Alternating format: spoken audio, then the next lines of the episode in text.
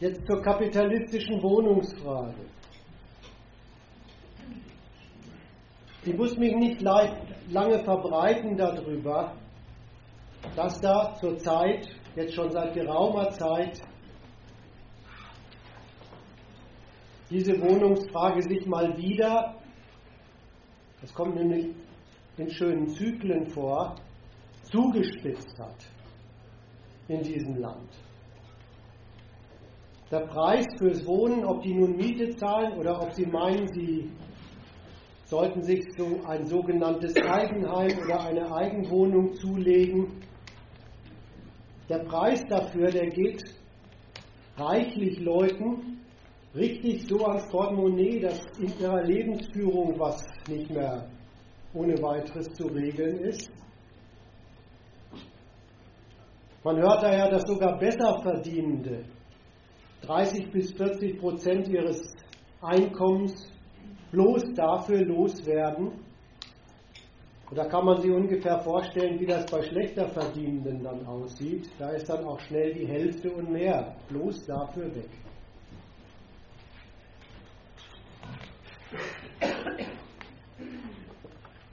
Man hört und liest davon, dass immer mal wieder ganze Wohnviertel in Metropolen zumindest von Immobiliengeschäftsleuten auf den Kopf gestellt werden, umgewälzt werden. Da hat sich dieses Fremdwort Gentrifizierung für eingebürgert. Mieter werden verdrängt, können nach dem Umwälzen dieser Viertel die Mieten, die neuen Mieten nicht mehr bezahlen. Stattdessen ziehen da Besserverdienende ein und die kriegen ihre Angebote für ihre Work-Life-Balance.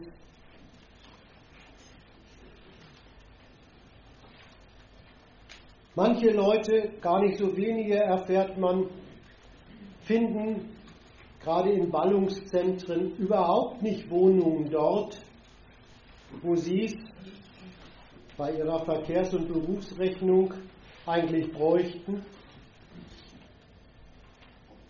Und es gibt ja auch steigende Zahlen an Obdachlosen. Das ist eine Marktlage, ein richtig, richtig eklatanter Mangel auf einem Markt. Und zwar ein Markt für die ganz normalen Leute. Der ist nicht so ganz selbstverständlich auf den Märkten für kleine Leute, weil es für die bei anderen Bedarfsartikeln dann doch meistens irgendeine Billigausgabe für den entsprechenden Artikel gibt, mit dem dann eben die einschlägigen Anbieter so ihr Geschäft machen. Also ist das Erste, wo ich mich drum kümmern will heute Abend, was ist es eigentlich für ein Markt, dieser Wohnungsmarkt? Zweitens zur Einleitung. Auch das kriegt man mit. Es gibt durchaus Beschwerden, es gibt Klagen, es gibt Proteste über diese Lage am Wohnungsmarkt. Und die haben fast von allen, die sie vorbringen. Es gibt Ausnahmen, aber das sind dann die Enttäuschten. Diese Klagen, diese Proteste, diese Beschwerden haben fast alle einen Adressaten. Das ist eigentlich immer der Staat. Der soll das richten, wieder in Ordnung bringen. Und da möchte ich einleitend erstmal nur anmerken, Vorsicht.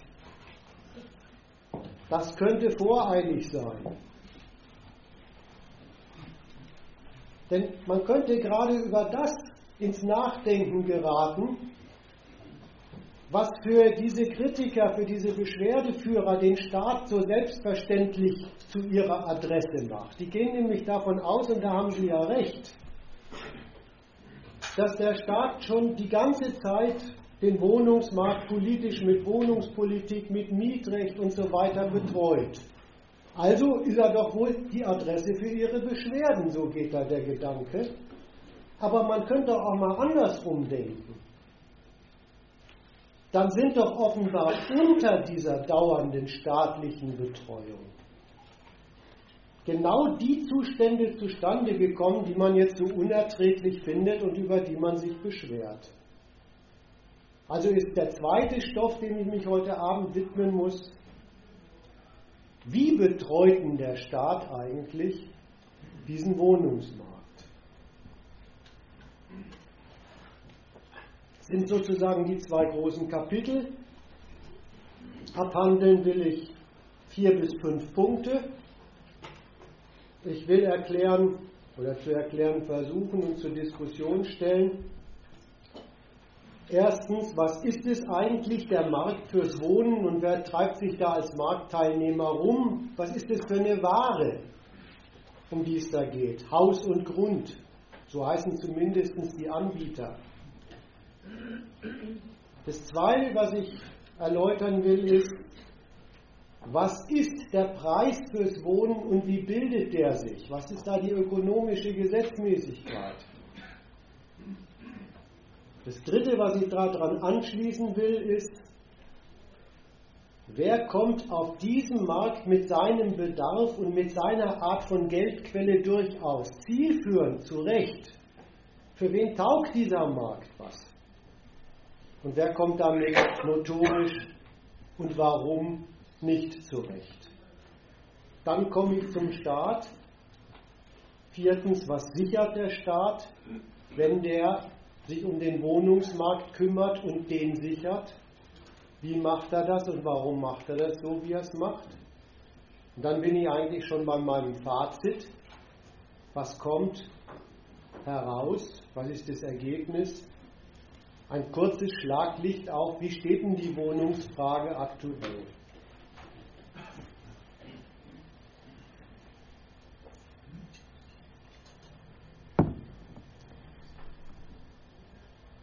Ich habe mir das jetzt erstmal so eingeteilt, dass ich sozusagen nur indirekt Hinweise mache auf das, was es so an Beschwerden in der Öffentlichkeit in der Frage gibt.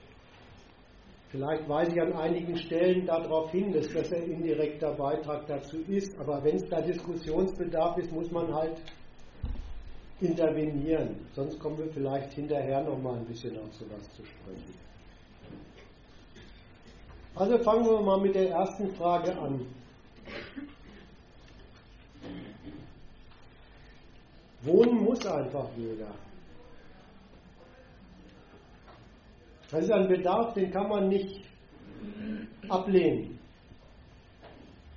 Das ist die Bedingung fürs Geldverdienen in dieser Wirtschaft. Und insofern ist es die Bedingung für überhaupt leben können in dieser Gesellschaft, denn am Geldverdienen hängt ja alles. Also ist das Wohnen insofern die ganz existenzielle, auch in diesem System übers Geld, Bedingung für jedes Privatleben. Und für so ein existenzielles Bedürfnis muss man glatt in einer Marktwirtschaft blechen. Muss man zahlen, wie man ja im Übrigen für jede Bedarfsdeckung in dieser Wirtschaft zahlen muss.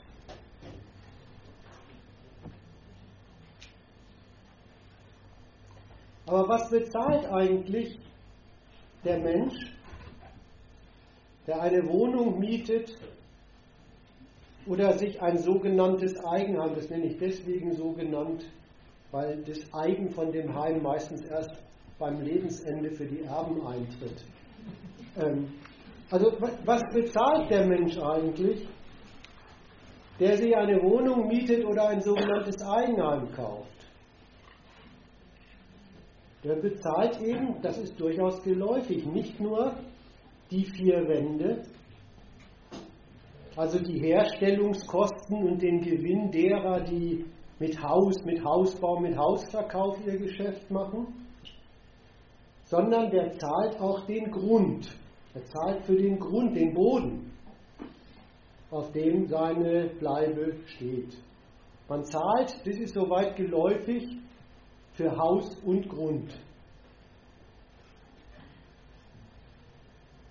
Dass man bloß für den Platz, wo man wohnt, als solchen zahlen muss.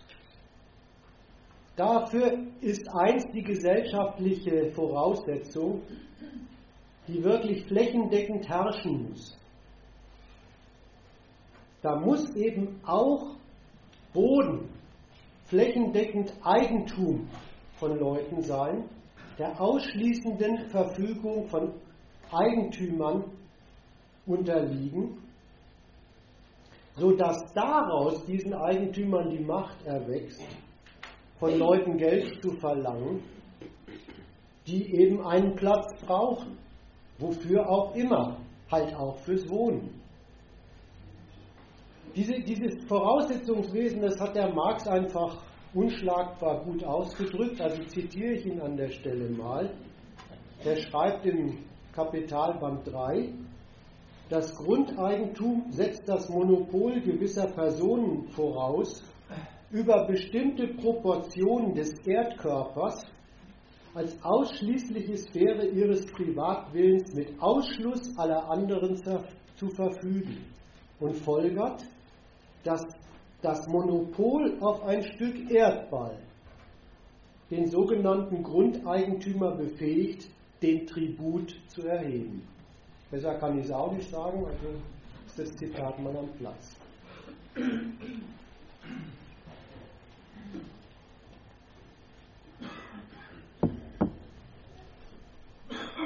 Dann, wenn das die gesellschaftliche Voraussetzung ist, übrigens sollte man sich das schon mal merken, Eigentum an Grund und Boden ist die Voraussetzung von dem ganzen Theater, im Kopf behalten für den Staat, der ist ja bekanntlich der Schützer von dieser Einrichtung des Eigentums.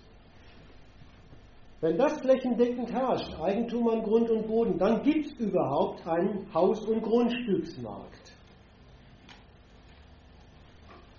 Dann gibt es diese Konkurrenz von Nachfragern nach Platz, nach Haus und Grund mit den anbietenden Eigentümern von Haus und Grund. Und das will ich ein bisschen durchspielen. Denn die Nachfrager, die da antreten auf diesem Markt, sind ziemlich unterschiedlichen Typs. Und die Anbieter, die Geschäftsleute in Sachen Grund und Boden, ja, die sind sowieso ein Typ für sich. Die normalen Menschen treten auf diesem Wohnungsmarkt an als Leute, die dort zahlen müssen, halt mit Lohn. Und das ist ein Einkommen, das ist notorisch niedrig, weil es eben ganz der Kostenrechnung der Unternehmen unterliegt, die das niedrig kalkulieren als Kost für ihren Gewinn und in dieser Frage auch den Staat hinter sich wissen, der einen niedrigen Lohn an seinem Standort für günstig hält für die Wettbewerbsfähigkeit der Nation und darauf drückt.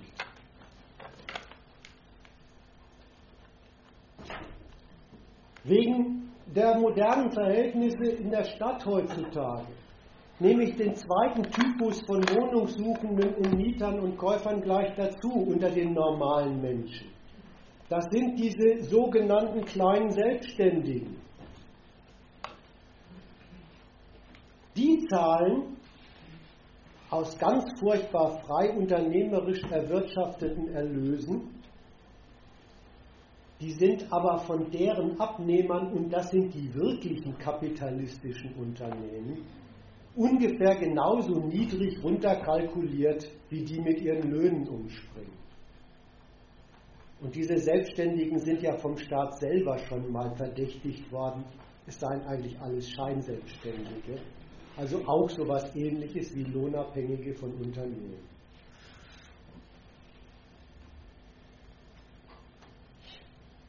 Der normale Mensch tritt also mit so einer notorisch begrenzten Zahlungskraft auf diesen Markt. Und das ist nicht das Einzige, was bei dem lohnabhängig ist.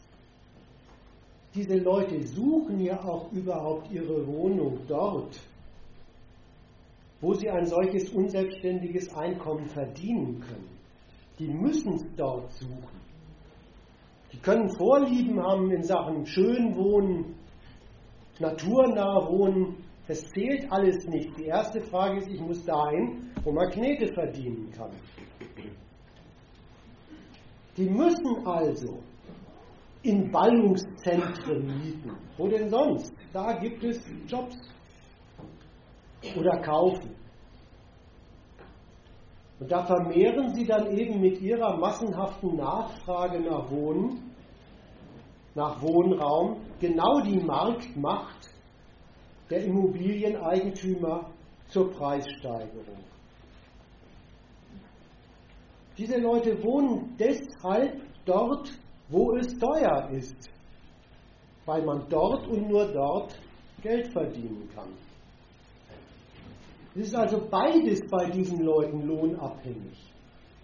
Das, womit sie überhaupt zahlen können und das, wo sie eine Wohnung suchen, finden und dann eben zahlen müssen.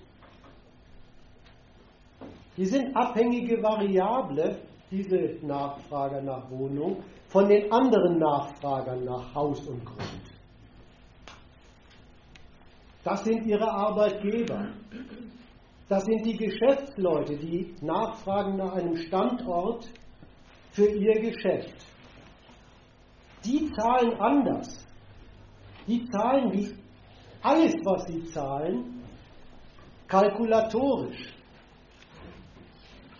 Die zahlen knallhart nach der Logik, das sind Kosten und die sind nur dann berechtigt, wenn sie Kosten für ein gelingendes Geschäft sind.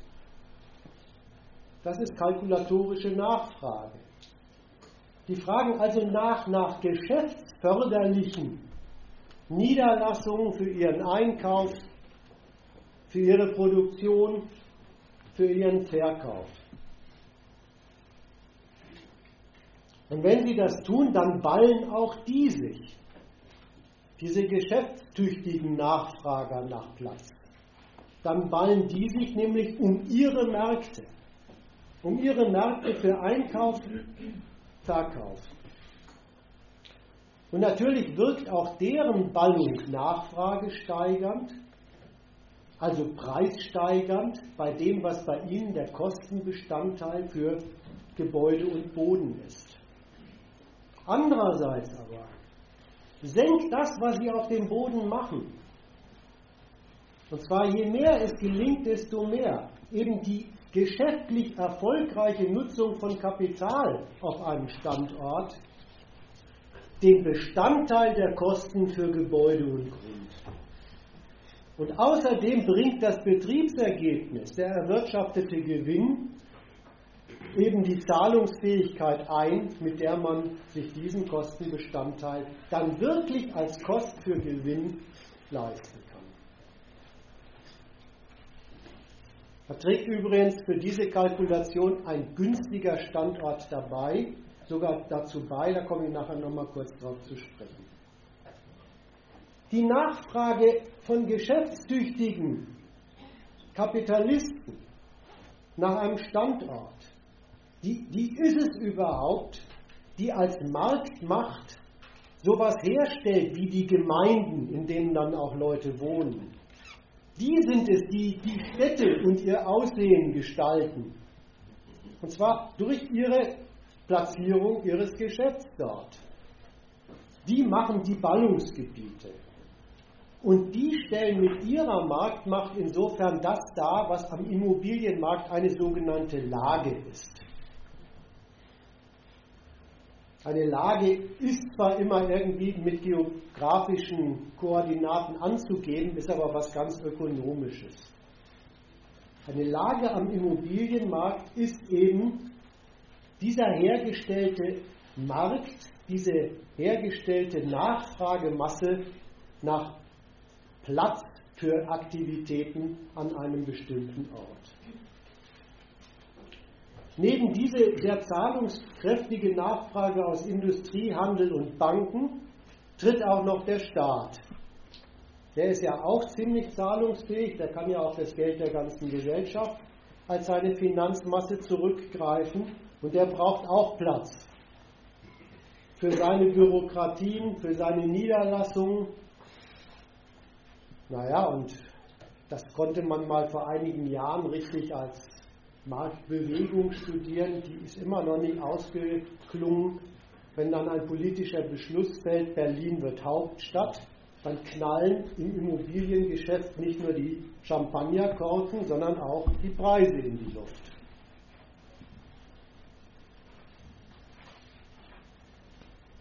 Komme ich also mal zu der anderen Seite, zu diesen Eigentümern, zu den Anbietern. Den Anbietern an Haus und Boden, aber auch den Anbietern bloß von Boden. Es ist diese kombinierte Nachfrage von kapitalistischen Beschäftigern und ihren Abhängigen, den bei ihnen Beschäftigten nach Gebäuden und deren Platz. Es ist diese kombinierte Nachfrage, die eben nicht nur das Eigentum an Häusern, sondern auch das bloße Eigentum an Boden dann wirklich zur Geldquelle macht. Und die Grundbesitzer zu einer eigenen Art von Kapitalisten macht. Kapitalisten einfach in dem schlichten Sinn, die sind dann Eigentümer an einem Vermögen, an etwas, was Geld abwirft. Womit die wirtschaften Boden, ist wirklich eine etwas eigenartige und deswegen erklärungsbedürftige Ware.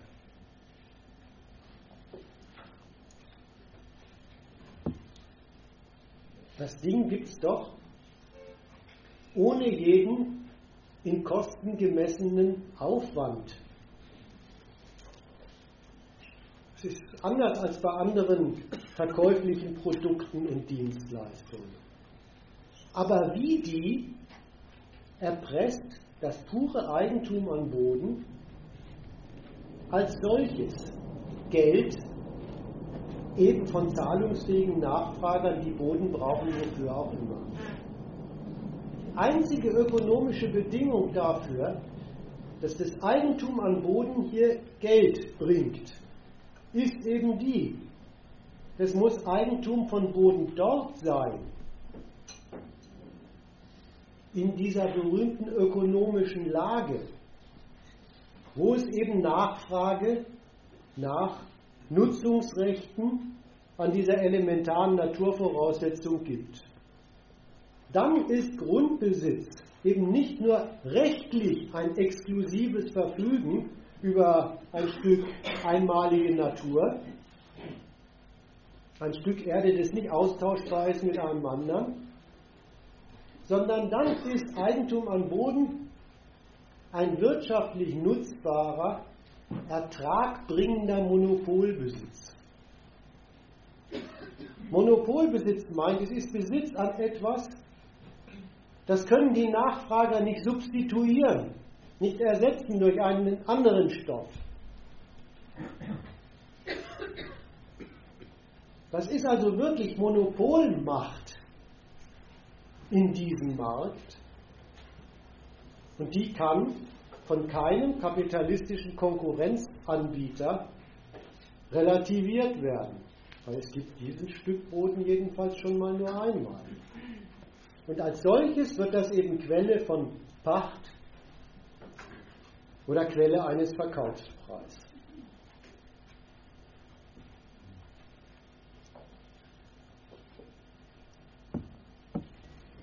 Was Immobilienkapitalisten einnehmen, das gehört zu ihrer Besonderheit. Das meinte ich mit, die sind ein Typ für sich unter den Geschäftsleuten und Kapitalisten. Was Immobilieneigentümer einnehmen, das ist Geld, das woanders im Kapitalismus erwirtschaftet und verdient wird.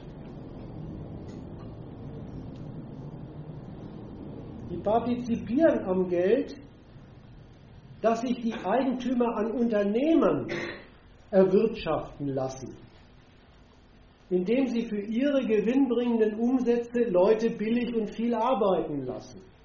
An den Erträgen, die dort zustande kommen, in Industrie, in Handel und in Banken, daran partizipiert der Grundeigentümer. und auf dem Umweg das Unternehmen, die sie ihren Gewinn produzieren lassen, sogar großzügigerweise Löhne dafür zahlen, partizipiert das Grundeigentum eben an diesen Einkommen, an den Lohneinkommen. Man kann das ungefähr so sagen. Immobilienkapitalisten bereichern sich an der kapitalistischen Bereicherung der anderen Kapitalisten. An der Produktion von geldwertem Reichtum und denen es im Kapitalismus überhaupt losgeht. Und so geht das eben, das wollte ich ja erklären, dass Grundbesitzer aus einem Stück Dreck Geld machen.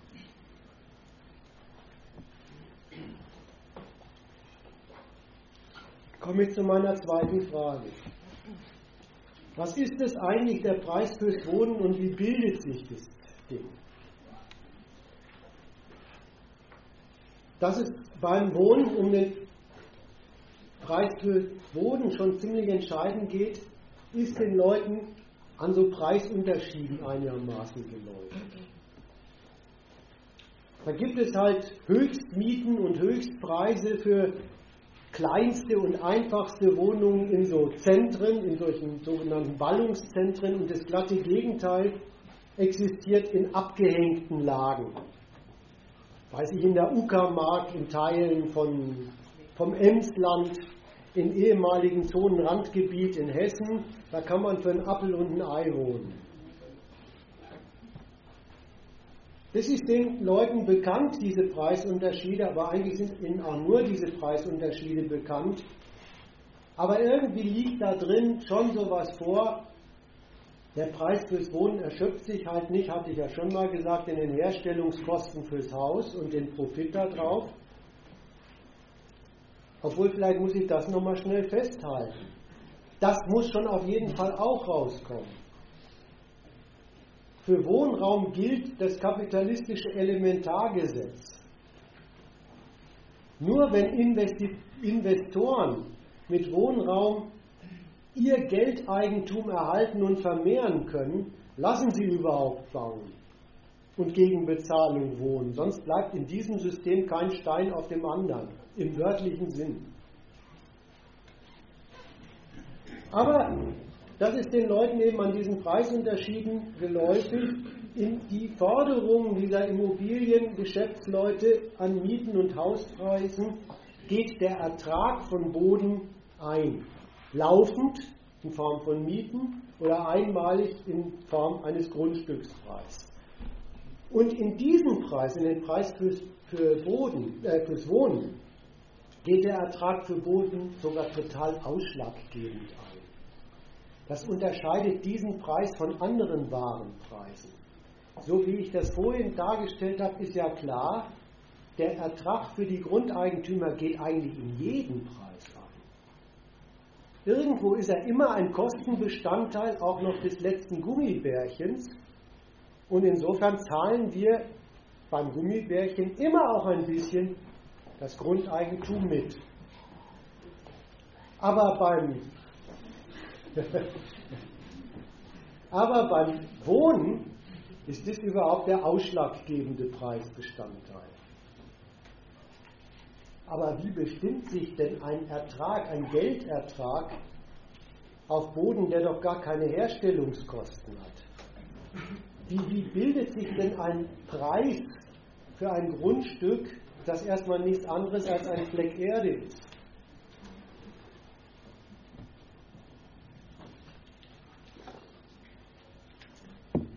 Erstens ganz schlicht. Bei dem laufenden Ertrag auf Boden, also bei der Pacht, bei der Miete und so weiter, entscheidet über diesen Preis wirklich mal nur das Verhältnis von Angebot und Nachfrage. Und zwar in brutalst möglicher Form.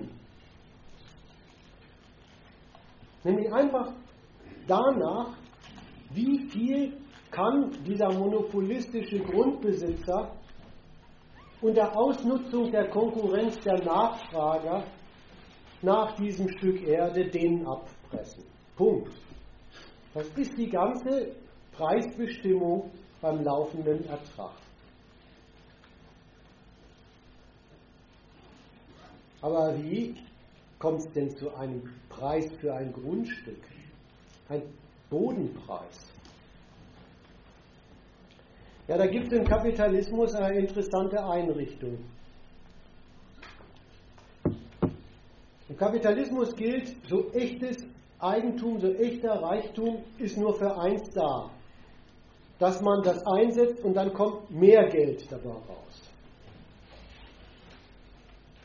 Und jetzt dreht der Kapitalismus, drehen die Kapitalisten dieses Verhältnis auch um. Wo Geld rauskommt, wo laufend Geld mitzuerzielen ist, da muss so ein kapitalistischer Reichtum, so ein Eigentum, so ein Vermögen vorliegen.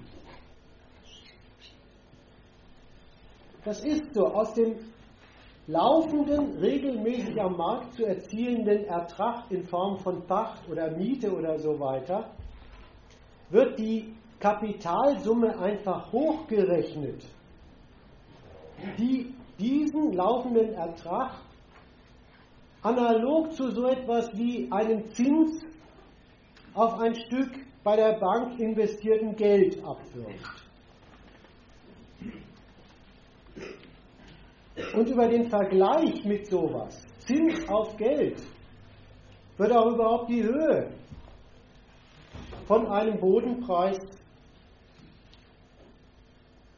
kapitalistisch hochgerechnet. Wie viel Kapital müsste man, also wie viel Geld müsste man zum durchschnittlichen Marktzins anliegen, um diesen Ertrag, den der Boden da in dieser Lage abwirft, kassieren zu können. Das ist dann der dort realisierbare Bodenwert. So wird für Dreck ein Wert, eine Geldsumme, eine Vermögensgröße im Geld regelrecht erfunden. Da reite ich deswegen mal ein bisschen drauf rum, weil man da sich Folgendes dran klar machen kann. Dieser Vergleich, der da überhaupt den Preis für den Boden generiert, hier gibt es Zinsen auf eine Grundsumme, dort gibt es einen Ertrag, also muss es auch eine solche Grundsumme geben. Und das Ergebnis, das dabei rauskommt, der Bodenwert oder der Grundstückspreis, das ist von Anfang an eine spekulative Größe und sonst gar nichts. Das ist eine durch diese spekulative Bewegung, ich schließe aus einem Ertrag auf die Grundsumme, die das abwirft, erzeugte Größe. Für Marx-Kenner sage ich an der Stelle einmal mal eine schnelle Fußnote, den anderen nutzt es nichts, macht aber nichts. Sowas meint der Marx mit fiktivem Kapital. Da reite ich deswegen mal drauf rum, weil es jetzt so Kritiker gibt. Das ist so ein Punkt, wo ich mal explizit einen kleinen Vergleich mache. Die, die schimpfen und sagen, die Spekulanten treiben die Mieten hoch. Jetzt will ich denen gar nicht widersprechen, ja, ja. Das machen die Spekulanten. Aber die müssen sich mal klar machen, es gibt im Immobilienmarkt überhaupt keine anderen geschäftlichen Akteure als Spekulanten. Ganze, die ganze Grundkonstruktion dieses Marktes, der Bodenpreis, ist eine spekulative Größe. Übrigens auch die kleinen anständigen Vermieter. Ja, da gibt es immer so Diskussionen in den, in den kritischen Kreisen. Früher gab es noch den anständigen Vermieter, der wollte ja bloß seine Miete, heute sind es die Spekulanten. Das ist nicht wahr. Der anständige Vermieter ist in seiner ökonomischen Figur ein Spekulant. Spätestens dann, wenn er sein Haus verkauft, rechnet er mit dieser spekulativen Größe, die am Markt erzielbar ist. Oder vorher, wenn er es bei der Bank hat finanzieren wollen, geht er hin und die Bank fragt ihn, wie viel wert ist denn das Grundstück, auf das du eine Hypothek aufnehmen willst? Der Mann mag ein anständiger Studienrat sein, obwohl es das eigentlich der Sache nach nicht geben kann. Äh, aber dann ist er Spekulant. Und das liegt einfach daran, weil die ganze Konstruktion des ökonomischen Gegenstandes in dieser Marktwirtschaft, der Bodenpreis, eine spekulative Größe ist.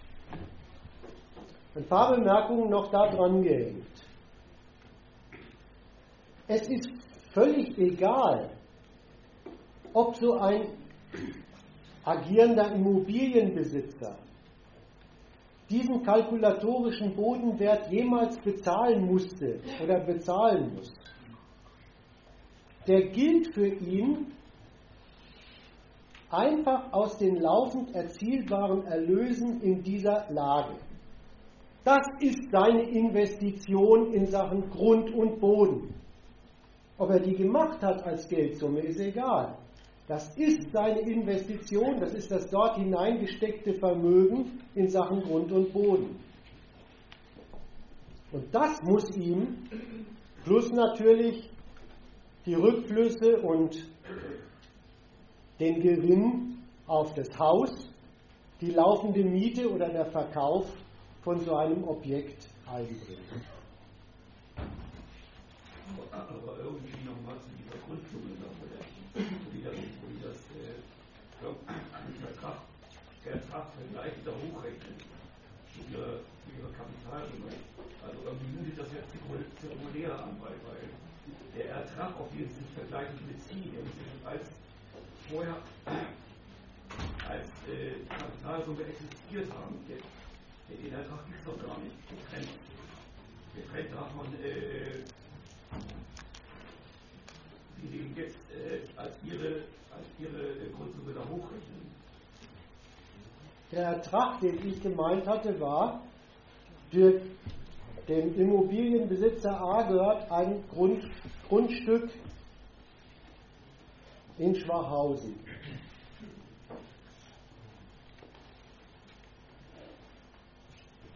Darauf steht ein Haus. Das vermietet er in den Mietpreis, lässt er eingehen, was man an Pacht auf dieses Grundstück laufend aus den Mietern rausholen kann. Das ist der laufende Ertrag. Dieser laufende Ertrag, den kriegt er, weil er den Mieter, in Schwachhausen möglicherweise sogar einen halbwegs zahlungsfähigen, dazu erpressen kann, ihm den zu zahlen. Und aus diesem laufenden Ertrag errechnet sich nach diesen Vergleichsrechnungen, die im Kapitalismus üblich sind, die Summe, der Vermögenswert, der für ihn überhaupt diesen laufenden Ertrag monatlich ja ein Jahr aus abwirft. So war die Überlegung.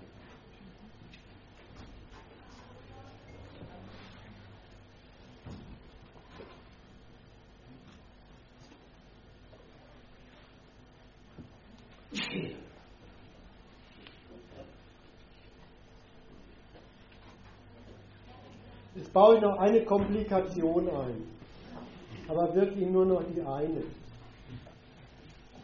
Es ist nämlich gar nicht so, dass sich die ökonomische Gesetzmäßigkeit in der Sphäre einfach auf die laufenden Erträge konzentriert und daraus den marktfähigen Grundstückspreis hochrechnet. Sondern die Sache ist nochmal in dem Sinne spekulativ,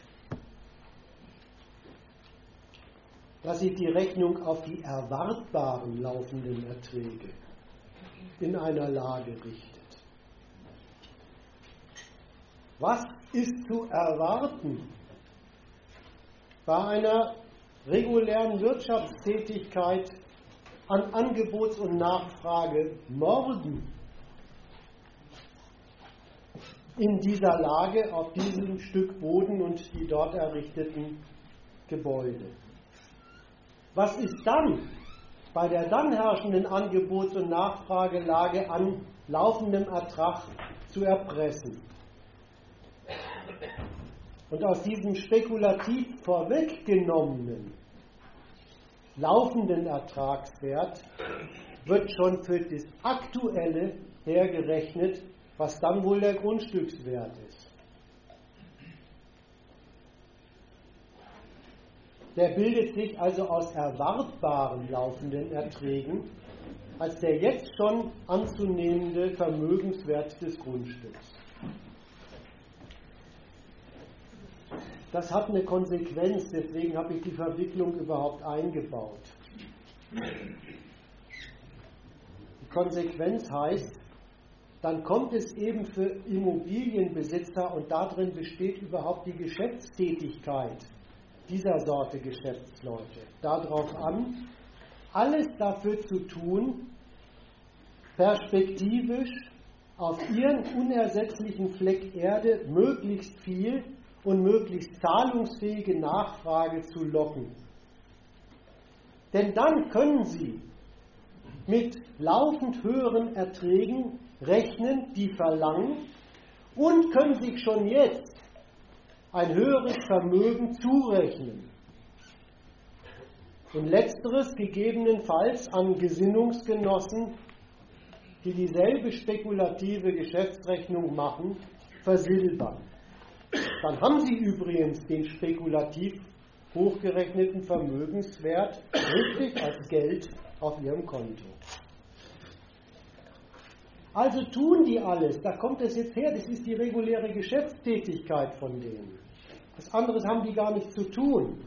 Also tun sie alles, die wirklich zahlungsfähigen und von denen möglichst viele zu ihren Mietern und Verkäufern zu, äh, Käufern zu machen. Da kommt es her, diese Investitionen in Gebäude, die bei denen gleich Aufwertungsinvestitionen heißen. Da kommt es her, was jetzt plötzlich so wie eine Neuigkeit Gentrifizierung genannt wird. Es kommt für das Immobiliengeschäft darauf an, Lagen umzuwälzen und dafür zu sorgen, dass dort mehr und vor allen Dingen zahlungsfähigere Mieter und Käufer sich auf diese Grundstücke und Häuser stürzen. Da kommt aber auch das andere her, dass zum Immobiliengeschäft dazugehört, Wohnungen und Häuser zu entmieten und auch eine ganze Zeit lang leer stehen zu lassen. Der kleine Mann denkt, die verzichten ja auf laufende Erträge. Würde ich nie machen, ja, ist ja klar. Wenn das Geld immer nur in die eine Hosentasche raus, äh, reinkommt, wenn es aus der anderen Hosentasche wieder raus ist, denkt man so. Aber wenn man Geschäftsmann ist im Immobilienmarkt, denkt man anders. Da richtet man sich eben auf die zukünftig zu erreichenden Erträge und den daraus hochspekulierten Grundstücks- und Hauswert. Und den möchte man nicht belasten, dadurch, dass man da immer noch solche Billigmieter drin sitzen hat. Wenn man die hochrechnet, ist das Grundstück ja nichts wert. Also das ist eine Entlastung, das ist eine Befreiung des, der Immobilie und des Bodens zum Geschäft für das beides da ist. Gibt es da gehört, Beispiele von auch, dass sich da welche verschätzt haben? Na klar. Kannst du mal welche erzählen, damit man mal was Erfreuliches hat? ja, das ist so, die gibt, das gehört zur Spekulation dazu, dass man auch mal, äh, auch mal daneben langt. Äh, aber so richtig erfreulich ist es nicht, weil nach 140 Jahren Kapitalismus ist diese Klasse daran nicht zugrunde gegangen. Also scheint die unterm Strich immer reicher zu werden.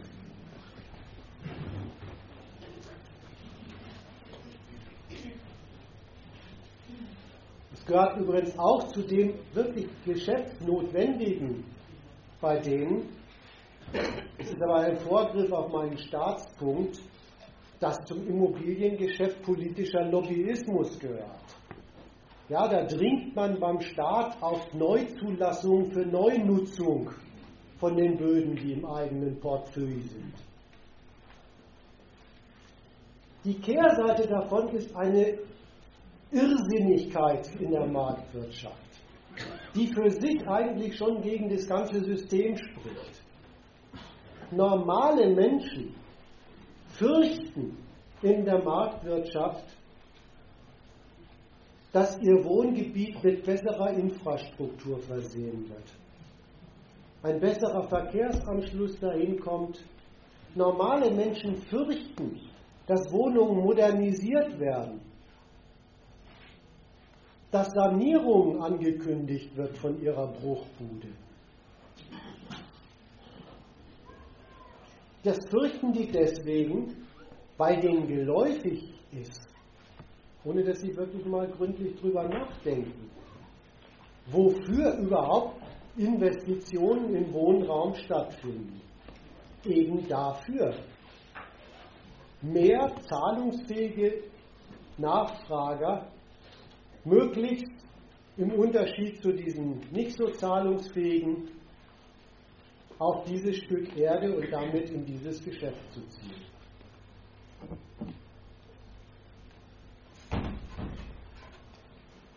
Schließe ich noch schnell diese dritte Geschichte zum Ökonomischen an der Stelle an. Wer kommt auf diesem Markt mit seinem Bedarf und seiner Geldquelle durchaus zielführend, durchaus befriedigend zurecht und zu seiner Sache und wer kommt da notorisch nicht zurecht? Es ist ja einerseits so, vor diesem Eigentum an Grund und Boden und vor den Geschäftsleuten, die damit ihr Geschäft machen, sind einerseits erstmal alle gleich. Alle müssen für diese Existenzbedingung an das Eigentum an Grund und Boden zahlen. Und so gesehen, ganz prinzipiell, ist es Immobilieneigentümern auch wurscht, wer sie zahlt, aus welcher Geldquelle diese Nachfrager zahlen. Erstmal gilt das Prinzip, das Eigentum an Grund und Boden nötigt alle zu zahlen und dafür Geld zu verdienen. Übrigens, das Letzte, dafür Geld zu verdienen, das gehört zu den Bestimmungen, tippe ich nachher nochmal beim Staat drauf an, warum Grundeigentum ziemlich unverzichtbar für den Kapitalismus ist. Nämlich in dieser Nötigung Geld zu verdienen. Andererseits, an diesem im Kern monopolistischen Geschäft der Immobilieneigentümer und an dessen Preisen scheiden sich die Nachfrager nach Platz ganz wesentlich und ganz furchtbar wirksam. Die einen Nachfrager, das waren diese unternehmenslustigen Kapitaleigentümer, denen sichert die Einrichtung des Grundeigentums was. Klar, die müssen auch den Preis des Tributs zahlen, aber dafür sichert ihnen die Einrichtung des Grundeigentums was. Die sichert ihnen nämlich den exklusiven Zugriff auf Boden für ihre geschäftliche Nutzung in der Konkurrenz. Und zwar ganz knallhart nach dem kapitalistischen Systemgesetz. Exklusiv kann man über ein Stück Boden fürs Geschäftemachen verfügen, exklusiv gegen andere konkurrierende Unternehmen, man muss nur der zahlungsfähigste sein. Der Immobilienpreis ist für die eben Investition in einen, das hatte ich gesagt, von ihnen als Geschäft und Profit fördernden Standort. Und um Anteile an dem Profit, den sie dort machen, da bewirbt sich das Grundeigentum bei ihnen. Der Profit, den sie dort machen, der ist möglicherweise, so kalkulieren jedenfalls diese geschäftstüchtigen Nachfrager, durch den Standort, den sie sich einkaufen, sogar dem Profit der Konkurrenz überlegen. Dann haben sie eben den großen zahlungsfähigen Markt für ihren Verkauf ganz direkt vor sich, wenn sie an der richtigen Stelle ihre Handelsniederlassung hinhauen.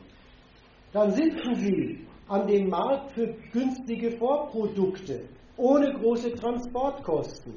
Und dann produzieren sie dort, wo man am günstigsten an die Arbeitskräfte kommt, die man braucht.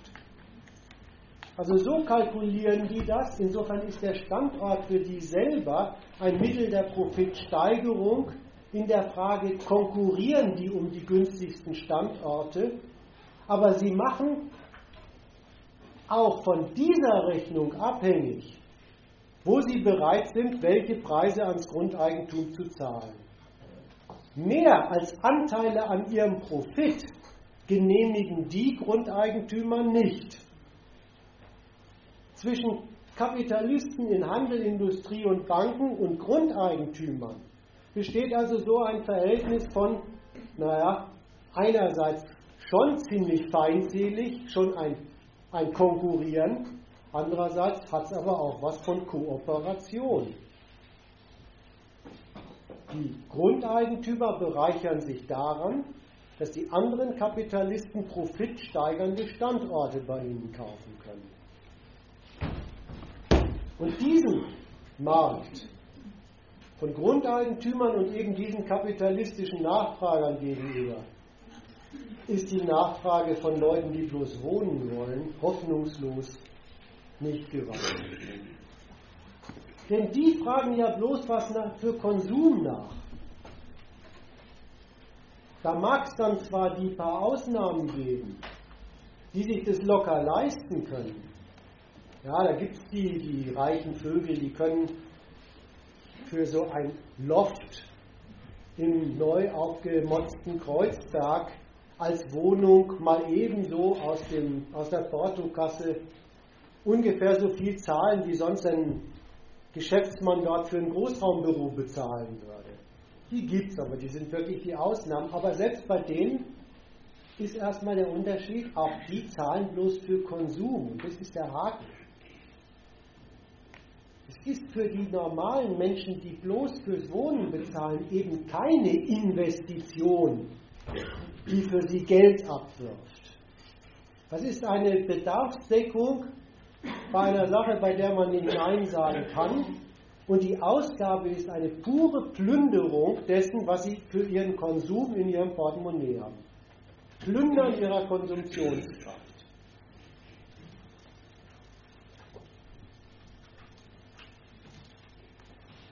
Die teilweise sogar richtig zweckmäßig betriebene, das habe ich ja angedeutet, Wirkung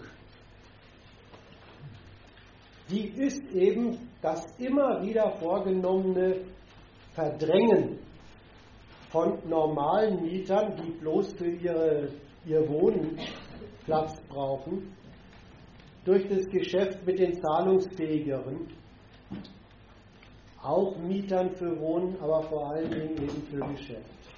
Und das ist es, was eigentlich seit Ewigkeiten im Kapitalismus als Wohnungsfrage bekannt ist und mit schönen Zyklen immer mal wieder sich zuspitzt zu echter Wohnungsnot. Da hat übrigens schon der, der Engels, ich habe nachgeguckt, 1873 drüber geschrieben, das ist 140 Jahre her, wie das so zugeht, wie so ganze Wohnviertel, in denen die Leute vorher in ziemlichen Drecklöchern als Mieter gehaust haben, umgekrempelt werden vom Staat zum Teil übrigens gefördert als wir machen unsere Städte gesünder. Und dann zieht er hinterher das Geschäft und die Reichen ein. Übrigens nur dann, wenn das den Mittelstand trifft. Auch das hat der Engel schon damals rausgekriegt und hat ein bisschen drüber gegiftet. Nur dann wird es überhaupt zu einem öffentlich kritisierten Thema. Er hat geschrieben, die Wohnungsfrage, wenn die öffentlich bekannt wird, dann sind meistens die Reicheren auch mit betroffen. Dass das normal immer dieses Verdrängungsverhältnis ist, das gehört zu den Grundtendenzen in einer kapitalistischen Marktwirtschaft, und von den Quellen dieses Gegensatzes, dass da eben Eigentum auf der einen Seite, Eigentum an Grund und Boden, aber auch an Fabriken, Handelshäusern und Banken, kollidiert mit Leuten, die von Lohn, für Lohn leben müssen. Dass das der Gegensatz ist, der da kracht. Davon redet keiner. Übrigens, es gibt wirklich bei durchaus vorhandener Aufregung über die Lage am derzeitigen Wohnungsmarkt eine Konsequenz nicht. Ich habe sie jedenfalls nicht gehört. Es gibt nirgendwo eine Stimme, die sagt, dann müsste es halt Löhne geben, mit denen man sich das Mieten und Häuser kaufen leisten kann. Es wäre übrigens, wenn das eine Gewerkschaft vortragen würde, eine kreuzbrave gewerkschaftliche Forderung. Es wäre ja nicht mal die Forderung nieder mit dem Lohnsystem. Stattdessen, und damit mogel ich mich in mein zweites Kapitel rein, gibt Beschwerde in Sachen Wohnungsfrage und die ist überwiegend ein einziger Ruf an den Staat. Der soll das in Ordnung bringen.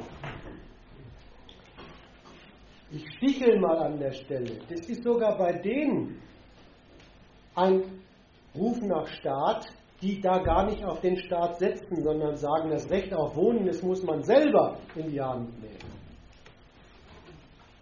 Aber auch die sagen, eigentlich müsste der Staat. Nur weil er es nicht tut, treten wir jetzt in Ersatzhandlung.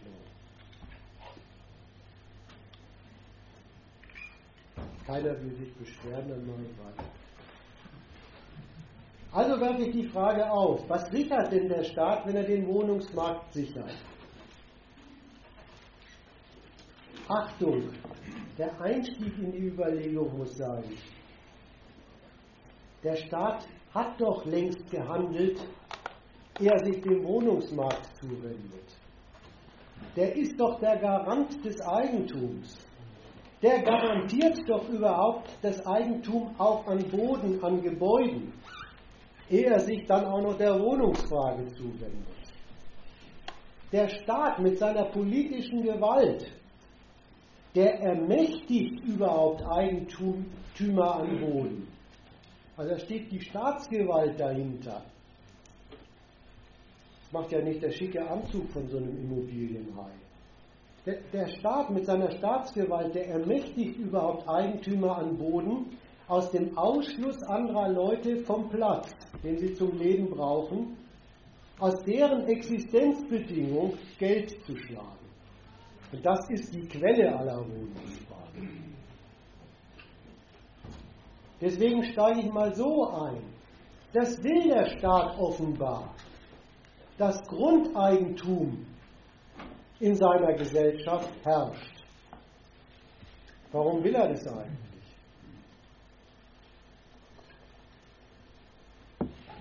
Ja, der will eben den Boden, über den er die politische Herrschaft hat, sein Territorium, den will er doch flächendeckend für nichts anderes als für kapitalistisches Geschäft. Das nennen die heute Standort. Das ist das Territorium vom Staat wirtschaftlich betrachtet. Das ist dafür da, daraus ein Geschäft und darauf ein Geschäft zu machen. Und deswegen und dafür muss in seiner Gesellschaftsordnung Boden Eigentum sein. Eben damit das gilt, dass die Nutzung von Boden eine Frage ist, haben Eigentümer die Zahlungsfähigkeit, sich den Zutritt zu diesem Boden zu erkaufen. Dann gilt, dass Boden als erstes Mal Geschäftsmittel für Kapital aller Art ist. Das sind nämlich die zahlungsfähigen Eigentümer. Was übrigens die andere Seite einschließt. Die anderen Leute, die sind erstmal ausgeschlossen vom Eigentum an Boden und dieser Ausschluss vom Eigentum an Boden gehört richtig zu den, zu den Gründungsakten, zu den konstitutiven Rechtsakten dafür, dass es Kapitalismus überhaupt gibt. Das ist nämlich einer von den eingerichteten Rechtszwängen, ohne sich Geld zu verdienen ohne sich also nutzbar zu machen bei einem Unternehmen, das einem was dafür zahlt, dass man die Arbeit erledigt, die es von einem verlangt, kommst du hier nicht mal zu einem Dach über dem Kopf. Dass das richtig so ein Herstellungsakt von Kapitalismus ist, das konnte man historisch nochmal beim Anschluss der DDR studieren. Ansonsten liegt das ja meistens schon ganz schön weit zurück. Aber da konnte man es nochmal richtig als Herstellungsakt studieren. Kaum war dieser, dieser Osten dem kapitalistischen Westdeutschland angeschlossen, war einer der ersten Akte der Bundesregierung, dort das Grundeigentum wiederherzustellen.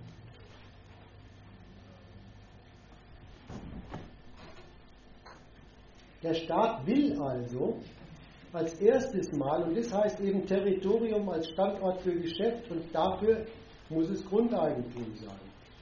Genau diese, ich habe das antagonistische Kooperation genannt, von den Boden- und Immobilienkapitalisten auf der einen Seite und den sonstigen Kapitalisten als Nachfragern auf der anderen Seite.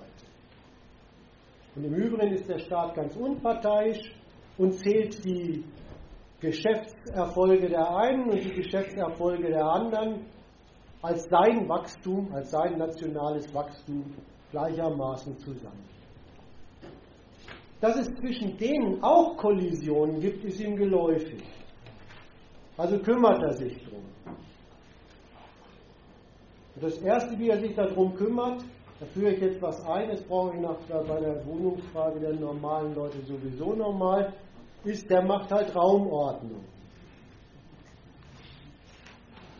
Der Staat, der ja immerhin der, der Garant für alles Eigentum ist, macht da seine hoheitliche Macht geltend und definiert, wie Grundeigentum wo geschäftlich genutzt werden darf. Der grenzt ab. Jetzt bin ich erstmal nur bei den Kapitalisten untereinander. Das sind Gewerbeflächen. Das ist Land für agrarische Nutzung. Das grenzt da ab, legt insofern gewisse Beschränkungen auf, welche Grundstücke man wofür benutzen kann. Da bringt er sogar den Umweltschutz unter. Der ist nämlich seiner seinem Ursprung nach nichts anderes als das Abgrenzen von, von Eigentümeransprüchen. Es muss ja nicht sein, dass der Profit der Stahlindustrie, der Agrarindustrie die Kohlrabi gleich so versaut, dass die nicht mehr marktfähig sind. Das wäre ja ein Anschlag aufs Eigentum der Agrarindustrie. Also kann man Gewerbeflächen und Agrarland ja ein bisschen geschickt verteilen im Lande. Das ist dann Eigentumsschutz als Umweltschutz. Und wenn es zu unerwünschten Preissprüngen beim Gewerbeland gibt, dann nutzt der Staat eben seine Raumordnung und erschließt zusätzliches Gewerbeland. Vor allen Dingen aber ist der Staat ein Agent, dauernd sich darum aktiv zu kümmern, dass Boden in seinem Land Standort von Geschäft ist, dass sich da Geschäft drauf ballt. Es ist überhaupt die Konkurrenz von allen staatlichen Untereinheiten. Jede Gemeinde kämpft darum, mit Förderung, mit öffentlichen Mitteln, möglichst viele Geschäftsleute auf ihr Industriegebiet zu locken. Dafür wird Infrastruktur erschlossen und so weiter. Das heißt es, Boden soll Standort von Geschäft sein, richtig auch als aktiv betriebenes staatliches Förderungsprogramm. Jetzt komme ich langsam zur Wohnungspolitik. Das macht der Staat alles. Und dabei ist ihm was geläufig. Das heißt, ein Volk habe ich auch noch. Naja, das Volk ist nicht unwichtig für den Staat, es ist auch eine Quelle. Da baut er sich drauf. Und also braucht das Volk, auf das er sich baut, schon auch irgendwie eine Bleibe. Und wenn er wirtschaftspolitisch den Gedanken weiterdenkt, dann fällt ihm ein, die Unterbringung von von hinreichend Arbeitskräfteangebot genau dort, wo die Kapitalisten ihr Geschäft aufmachen wollen und sollen. Das ist doch ein Wirtschaftsfaktor. Also muss es auch für Kleinverdiener unter dem Gesichtspunkt, die sind das Arbeitskräfteangebot fürs Wirtschaftswachstum, Wohnraum geben. Sogar das ist dem Staat geläufig. Seine Erfolge bei der Förderung des Immobiliengeschäfts, bei der Geschäftsansiedlung, die bescheren seinem lieben Volk nicht nur, wie es ihm immer verspricht, Arbeit, sondern Wohnungsnöte. Damit treibt er nämlich selber mit die Grundstückspreise und die Konkurrenz um die Flächen in die Höhe. Das ist einem modernen Staat, der seit anderthalb Jahrhunderten Kapitalismus betreibt, ziemlich geläufig. Kann ich da kurz nachfragen? Ja. So viel Arbeitskräfteangebot gibt es ja gar nicht. Es sind ja doch die auch ohne Arbeit, wie auch immer, äh, auf Transferleistung angewiesen. Was denkt der Staat denn dazu? Soll die obdachlos werden soll? Hm? Sollen die, die Obdachlosigkeit betrieben werden oder was ist da also einerseits zählt er die durchaus weiterhin zum Arbeitskräfteangebot. Und insofern steht der Staat nicht zu dem Stand, auf dem Standpunkt, die kann man einfach vergammeln lassen.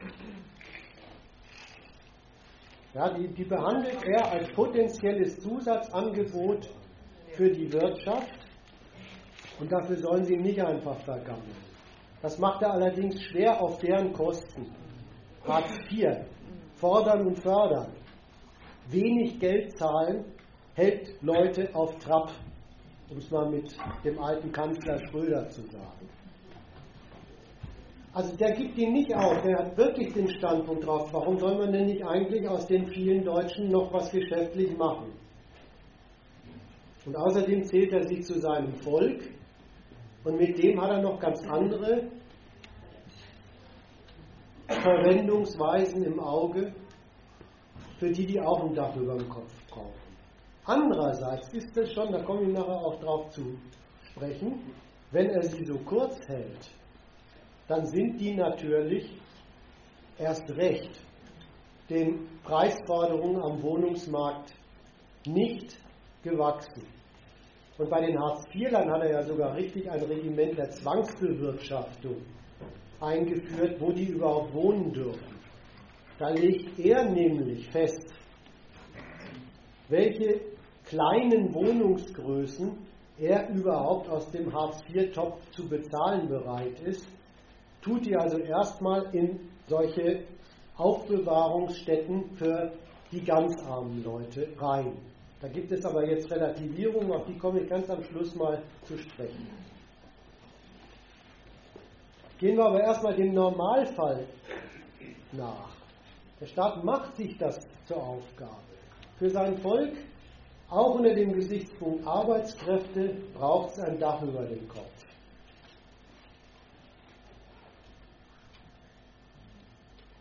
Er kümmert sich drum,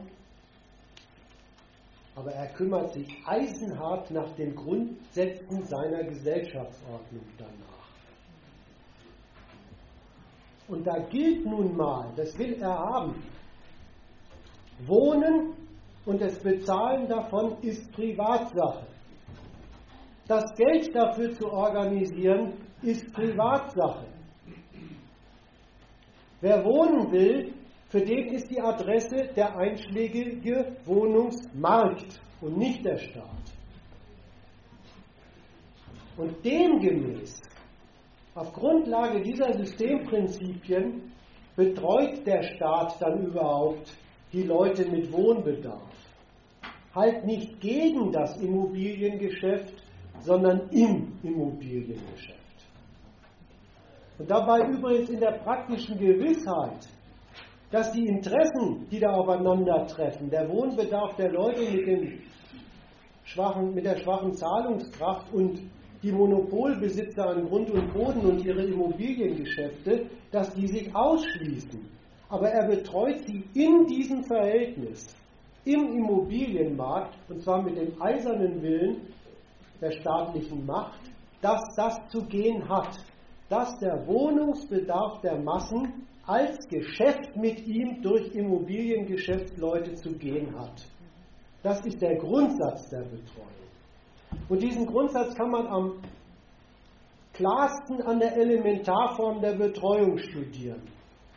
Die Elementarform der Betreuung heißt nämlich, macht doch einen Vertrag. Wenn ihr wohnen wollt, schließt einen Vertrag, einen Mietvertrag oder einen Kaufvertrag. So ist in meiner Rechtsordnung überhaupt aller Bedarf geregelt. Elementare Betreuung des Staates ist, das soll durch einen Vertrag zwischen Nachfragern, Käufern und Anbietern passieren. Aber, und das ist tatsächlich mitteilenswert, was er nicht sonst bei Verträgen macht, in den Mietvertrag mischt sich der Staat tatsächlich in den Inhalt der Verträge ein. Der hält es für nötig, in Gestalt des Mietrechts politische Grenzziehungen zu machen, wie Mietsteigerung überhaupt gehen darf und wie sich Vermieter durch Kündigung ihrer Mieter entledigen dürfen. Der Staat ist ein Kronzeuge für das, was ich vorhin mal behauptet habe. Der, der kennt, dem ist geläufig, dem ist klar, dass die Macht dieser Bodenmonopolisten gegenüber diesem so bedingungslosen, unbedingten Wohnbedarf der Leute dazu tendiert, Wohnen richtig unmöglich zu machen. Entweder eben durch die Mietpreishöhe oder die Kaufpreishöhe oder eben wirklich durch dieses Verdrängen der Leute zwecks rentablerer Umnutzung. Deswegen führt er da Grenzen ein. Eine Vergleichsmiete, Kappungsgrenzen fürs Mietsteigern, ein Kündigungsschutz und so weiter. Die nehmen, zuerst mal als Prinzip sagen, die Freiheit der Immobilienbesitzer zu ihrem Geschäft nicht zurück, ziehen aber gewisse Grenzen ein. Was ist zum Beispiel so eine Vergleichsmiete für eine Grenze? Ja, Vermieter dürfen ohne weiteres ihre Miete bis zur Vergleichsmiete in einem bestimmten Wohngebiet für bestimmte Wohntypen steigern. Das muss ein Mieter sowieso gleich zustimmen. Was ist das eigentlich für eine Grenze? Eine lustige Grenze. Da wird nämlich das erreichte Bereicherungsniveau der Immobiliengeschäftsgesamtmafia ein bisschen zur Bremse erklärt für die individuelle Steigerung von einzelnen Geschäftsleuten aus dieser Mafia. Das kann der Staat auch noch in Kappungsgrenzen ausdrücken. Da war bislang üblich, naja, mehr als 20% Mietsteigerung pro drei Jahre ist nach Mietrecht nicht drin. Die GroKo plant jetzt ganz großzügig nur 15% Mietsteigerung in drei Jahren. Bei der Neuvermietung, da gab es überhaupt keine gesetzlichen Grenzen, außer einer, man durfte die Mieten steigern, bis das BGB greift mit dem sehr schwierig vor Gerichten zu klärenden Grundsatz der Sittenwidrigkeit. Aber da plant, habe ich gelesen, die GroKo vielleicht doch eine gesetzlich definierte Grenze, nämlich dass man erstmal bei Neuvermietungen nicht 10% über das erreichte Mietniveau einfach gehen darf. Das geht dann wieder in die Vergleichsmiete übrigens ein, dadurch steigt die Vergleichsmiete und äh, aber lassen wir das. Es ist schon eine Begrenzung und das Interessante daran ist eigentlich, was der Staat dazu Protokoll gibt, was ihm geläufig ist über die Praxis, über die Gegensätze an diesem Markt und an diesem Vertragswesen. Und dabei ist diese soziale Rücksichtnahme, die er da macht, eigentlich von sowas wie wirtschaftspolitischen Funktionalismus kaum zu unterscheiden. Ja, der anerkennt ein bisschen diesen Ruf nach bezahlbaren Mieten, den anerkennt er als ein Staat, dem durch den Kopf geht, er will doch wirtschaftsverträgliche Löhne im Land. Und so kennt der Staat die Wohnfrage als Lohnfrage. Damit die Löhne für die Unternehmen niedrig genug sind, hilft der Staat den Lohnbeziehern sozial dabei, die Plünderung ihrer Löhne durch die Preise fürs Wohnen aushalten zu müssen. Das sind die Grenzen. Grenzen des Aushaltenmüssens. Noch aufklärerischer eigentlich über das, was das für ein Markt ist, was das für eine Geschäftssphäre ist.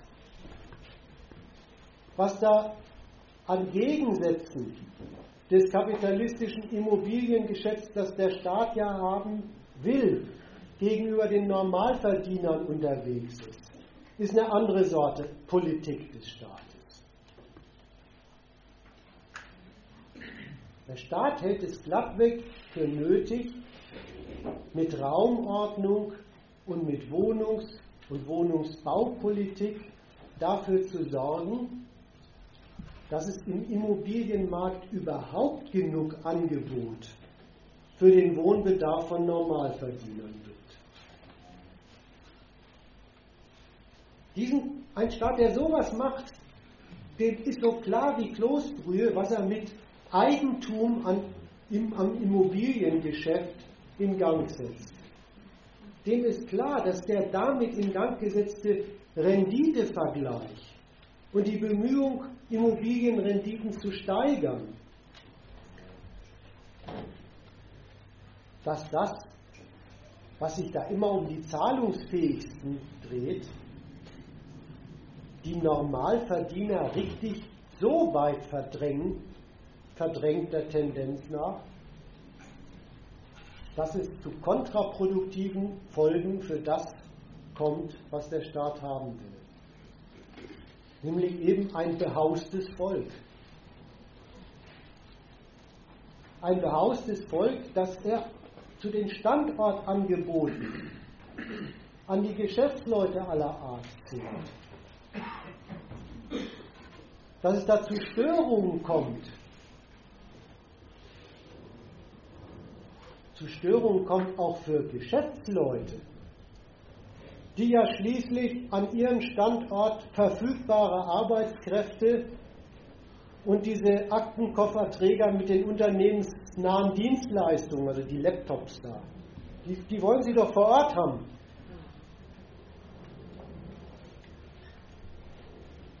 Also betreut der Staat wirklich das Geschäftsverhältnis zwischen den Immobilienkapitalisten und den Normalverdienern im Hinblick auf deren Wohnbedarf. Nicht nur nach der Preisseite. Und das macht er eben, indem er seine Raumordnung nochmal ein zweites Mal einsetzt und Boden für Wohnzwecke reserviert.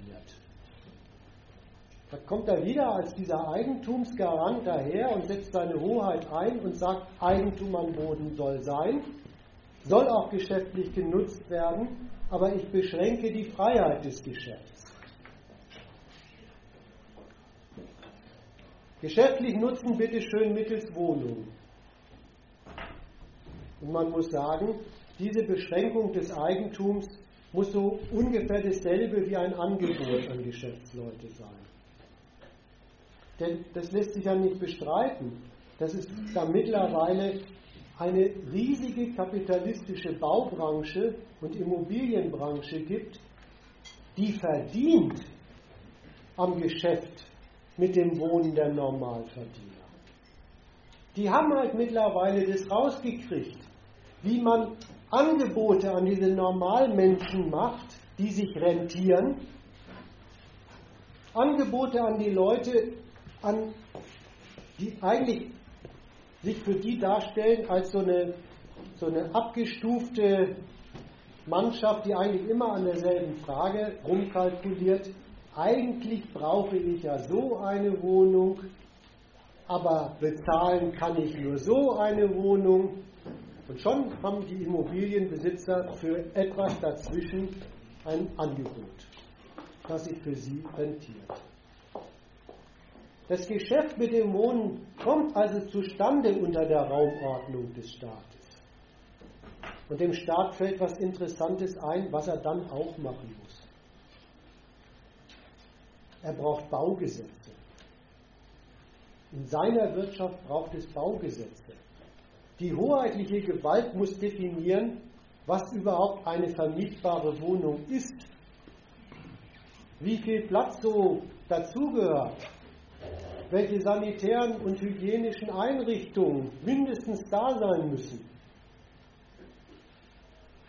Warum kommt es eigentlich zu sowas? Ja, das ist ein Staat, der weiß, dass wenn er will, dass der Wohnbedarf der Leute als Immobiliengeschäft mit der Zahlungskraft von eher Armen läuft. Das Geschäft damit gemacht wird, dass man an allem Möglichen bei der Ware, die man abliefert, spart, was für die Bauträger kostenträchtig wäre. Also bedarf es an der Stelle tatsächlich des hoheitlichen Aktes zu definieren, was die Mindestausstattung einer vermietbaren und verkäuflichen Wohnung ist. Übrigens ganz nebenbei gibt der Staat an der Stelle was über die Rolle der Kunden zum Besten, nämlich über deren totale Ohnmacht in solchen Fragen. Sonst müsste er ja nicht mit Hoheit für die ein Klosett einklagen.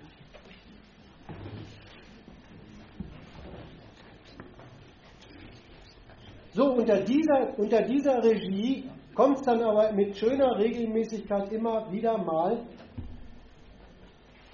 zu diesen Erscheinungen von Wohnungsnot. Und wie antwortet der Staat darauf? Der gerade abgesetzte Wohnungsbauminister Ramsauer hat da die entsprechende Parole zum Besten gegeben. Wenn Leute zu wenig bezahlbaren Wohnraum vorfinden, dann kann das nur an einem liegen. Bauen lohnt sich nicht genug. Das, das, das ist Systemtreue. Das ist knallhart. Es soll als Immobiliengeschäft erledigt werden, der Wohnbedarf. Also ist das Immobiliengeschäft beim, beim Rentabelsein notleidend, wenn Leute zu wenig Wohnraum vorfinden. Also muss man das fördern. Das klingt zynisch, aber das ist wahr über dieses System.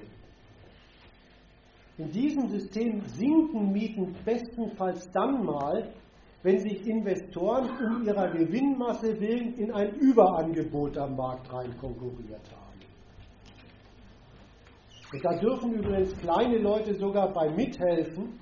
Der Staat hat diese schöne Einrichtung des Bausparvertrags eingerichtet, wo er Sparen fördert und dann dürfen auch kleine Leute als Bauherren antreten und das ihre dazu tun, das Angebot am Hausmarkt zu erhöhen und dann da eben ein Leben lang zu wirken. Überhaupt, wenn der Staat es wirklich für erforderlich findet, für erschwinglichen Wohnraum für die Leute im Immobilienmarkt zu sorgen, dann hält er sich an die Devise, dann muss er systemgemäße Subventionen an die Geschäftsleute machen. Und zu diesen systemgemäßen Subventionen zählt übrigens das Wohngeld. Das fließt zwar auf das Konto der kleinen Leute, aber da ist es schon weg, weil die Miete ist ja schon abgebucht. Landet also in der Kasse der Immobiliengeschäftsleute. Ist ein durchlaufender Posten bei den Leuten das ist eine indirekte Subvention der Geschäftsleute, die mit Mieten ihr Geschäft machen wollen, von Leuten, die sich die Mieten eigentlich nicht leisten können.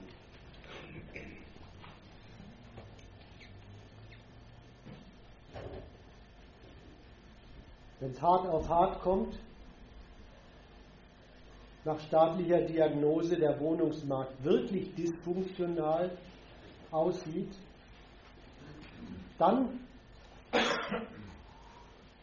schreitet er sogar mal zur Tat und geht in diesen Markt als zusätzlicher Anbieter rein. Das ist eigentlich das, was sozialer Wohnungsbau heißt. Da nimmt er öffentliches Geld, das er aus den Gelderträgen der Bürger in seinen Haushalt leitet und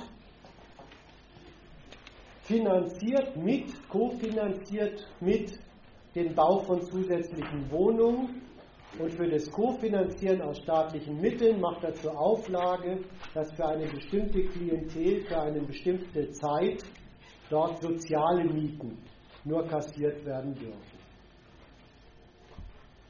Das hat so seine Konjunkturen. Das hat die Hochkonjunkturen in Staaten, die so einen Kapitalismus überhaupt erst richtig anschieben. Ja, da gibt es viel sozialen Wohnungsbau. Oder auch in einem Deutschland, wo der Krieg Deutschland als Verlierer hinterlassen hat mit ziemlich viel kaputt. Und dann will dieser Staat aus seinem Volk wieder eine blühende Wirtschaftsnation machen. Dazu gehört dessen Behausung. Also gibt es dort viel sozialen Wohnungsbau. Wenn der Laden aber erstmal läuft und brummt, fällt dem Staat der soziale Wohnungsbau anders auf. Der ist ja ein Haushaltsposten bei ihm. Der kostet ihm ja was.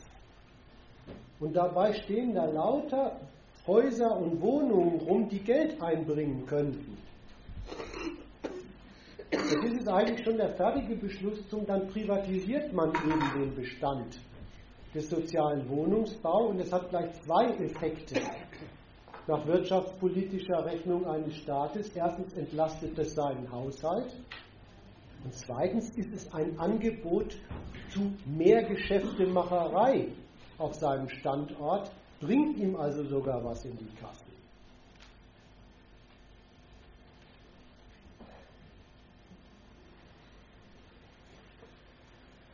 Kommen wir zum Ende, mein letzter Punkt.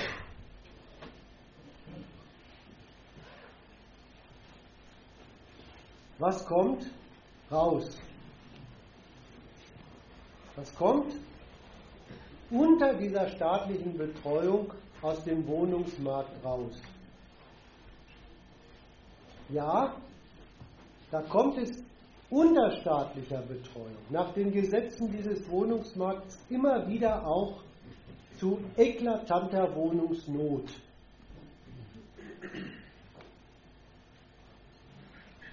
Aber mindestens so furchtbar ist,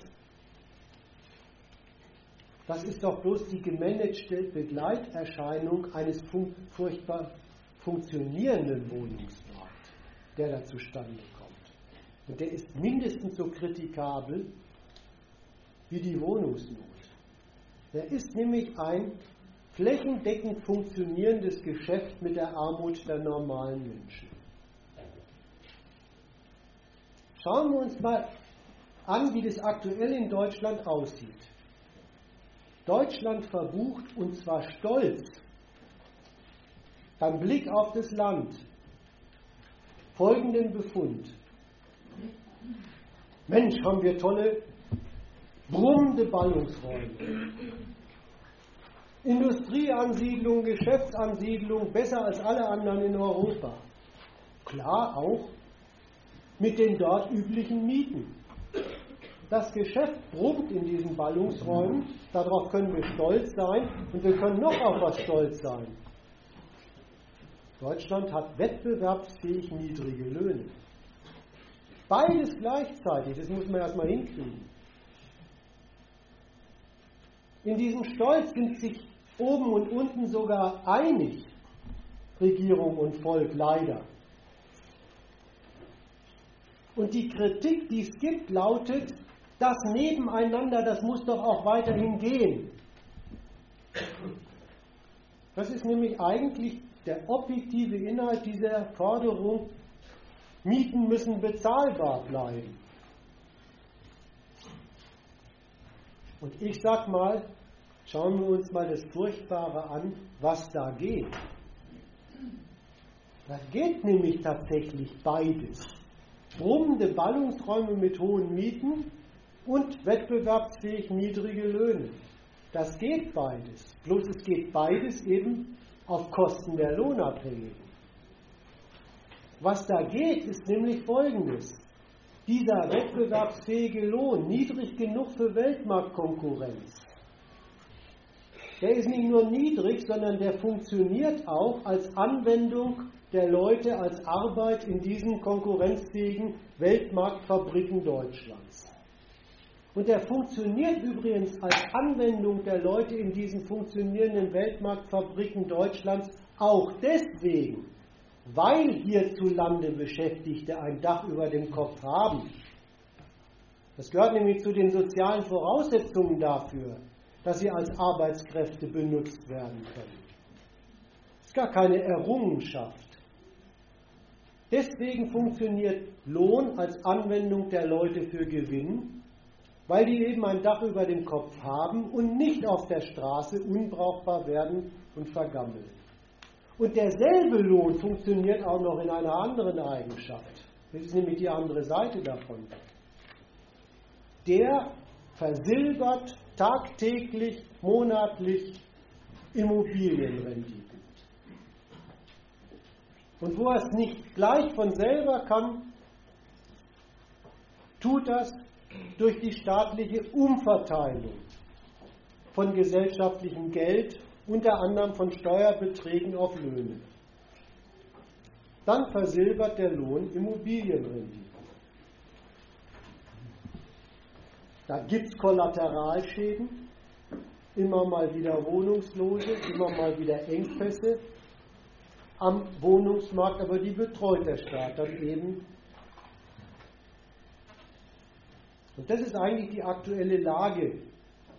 Die ist so, so primitiv, aber so ist sie. Der Staat macht beides gleichzeitig. Er selber mit seinen konkurrierenden Kommunen die treiben Standortförderung. Die betreiben Standortaufwertung zum Anlocken von Geschäft, Infrastrukturmaßnahmen. Die betreiben, bei uns soll eine Uni her. Dann kommt auch mehr Geschäft zur Kommune, zur Stadt. Wir müssen Industrie- und Dienstleistungskerne bei uns ansiedeln. Das betreibt die Wirtschaftspolitik jeder Kommune, jeder Stadt, jedes Landes und auch noch alles in Konkurrenz gegeneinander. Und die wissen, dass sie damit die Mieten hochtreiben.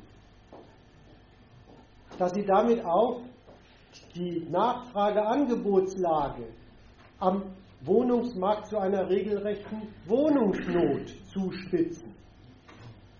Also macht der Staat auch noch was flankierend Zweites.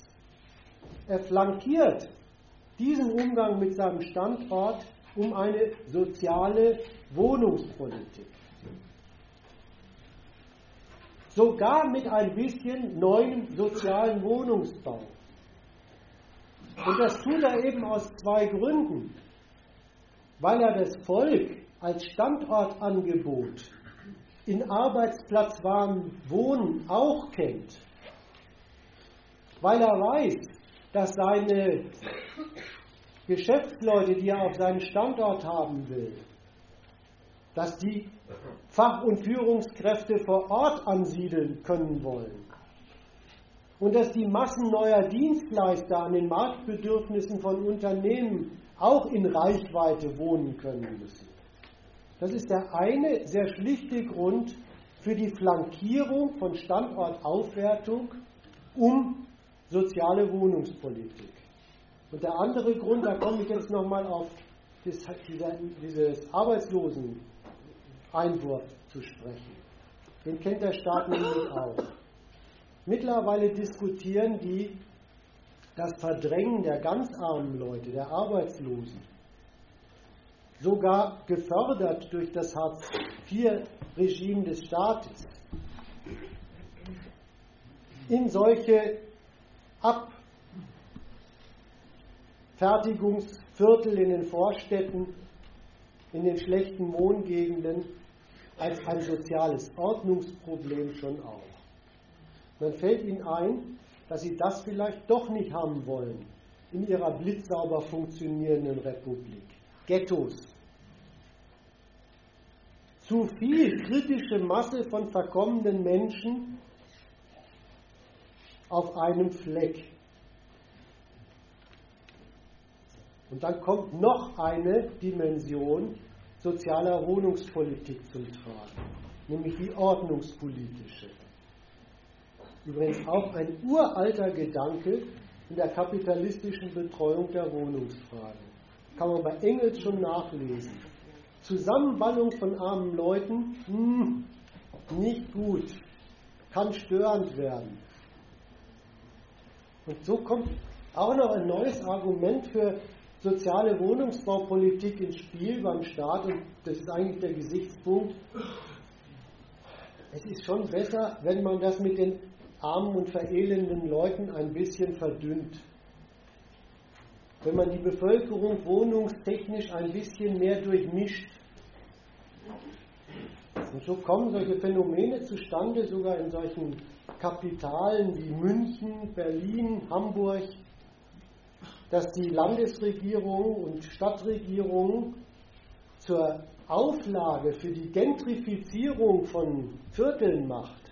Ja, ein gewisser Prozentsatz von sozial bezahlbaren Wohnungen muss im dritten Stock über den Edelboutiquen doch auch eingebaut werden.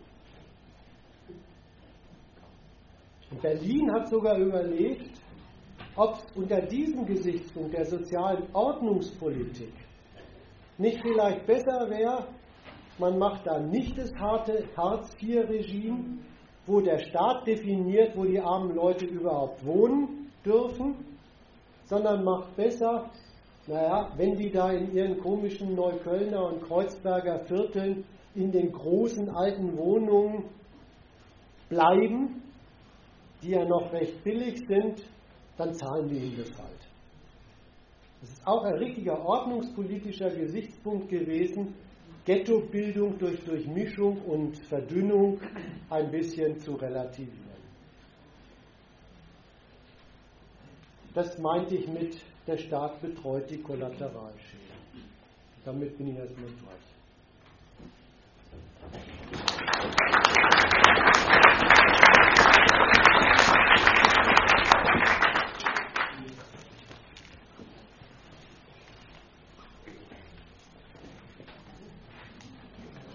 Ja, ja. Also ich würde gerne über die Haken oder die Möglichkeiten, die ähm, wo es Gegenwehr gibt oder wo der Staat sich verkalkuliert oder wo der, wo, wo ich frage mich auch die, wieso oder woher, auf welche Karte setzt weil ich, ich bin nicht in der Ökonomie bewandert, aber ich habe den Eindruck, dass einfach die großen Konzerne an den Staaten vorbei ihre Politik machen wie viel Möglichkeit hat denn der Staat überhaupt noch zu lenken? Das wäre die eine Frage. Wie kann man das nutzen? Dann gibt es noch die andere Frage auch mit den Immobilien. Das Freiburger Miethäuser-Syndikat ist so eine kleine Nische, ich weiß nicht, ob ihr was davon wisst, die auch versuchen, Grund wegzunehmen und äh, äh, Verträge zu machen, wo äh, mit dem Besitz nicht spekuliert wird, wo in größeren Zusammenhängen sich unterstützt werden kann. Wie weit ist das Modell so ein kleiner, kleiner, kleiner Gegenentwurf. Also Gegenentwurf ist jetzt großartig, aber ein kleiner Stolperstein. Ich würde gerne über die Stolpersteine reden, weil mir ist das einfach eine zu, äh, zu glatte Analyse und ich äh, lieber mir so die Möglichkeit zu gucken, was geht und wo, wo, wo habe ich alles verstanden. Also sowas würde ich gerne diskutieren. Ich fände es schön, wenn ihr auch welche Lust drauf hättet. Ich weiß nicht, was ihr euch jetzt vorgestellt habt, ihr stellt euch einfach auch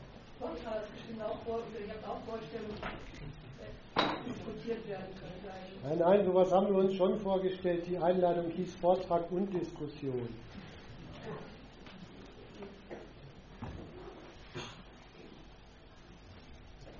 Aber du hast jetzt so, so viele Themen auf einmal hingeblättert. Welches liegt dir denn am Herzen?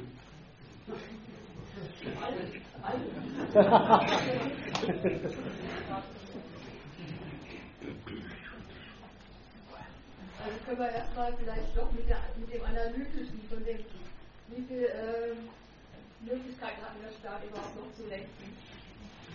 Also auch nicht nur der Deutsche, sondern im Allgemeinen vorbei an den Konzernen, die gesagt werden, andere alten Sachen, die letztendlich ja die Ökonomie bestimmen.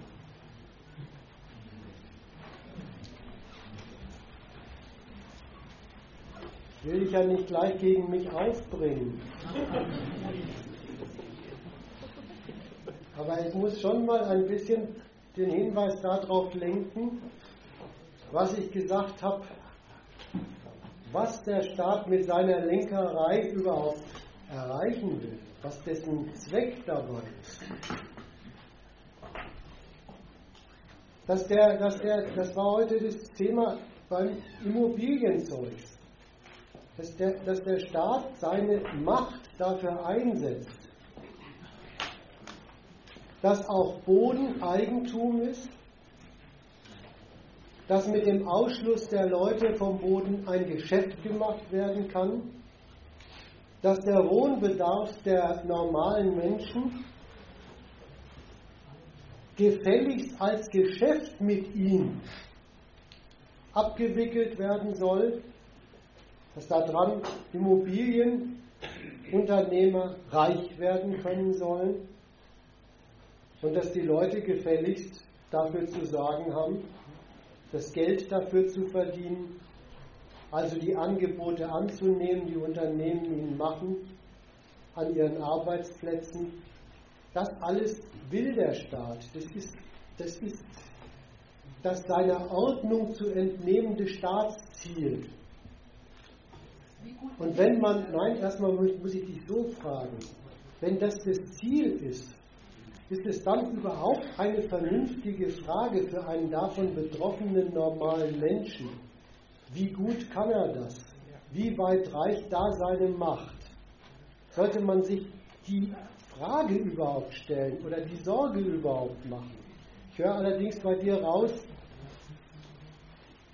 du setzt ein bisschen eine Hoffnung darauf, dass man sagt, naja, äh, so weit kann der auch nicht schießen.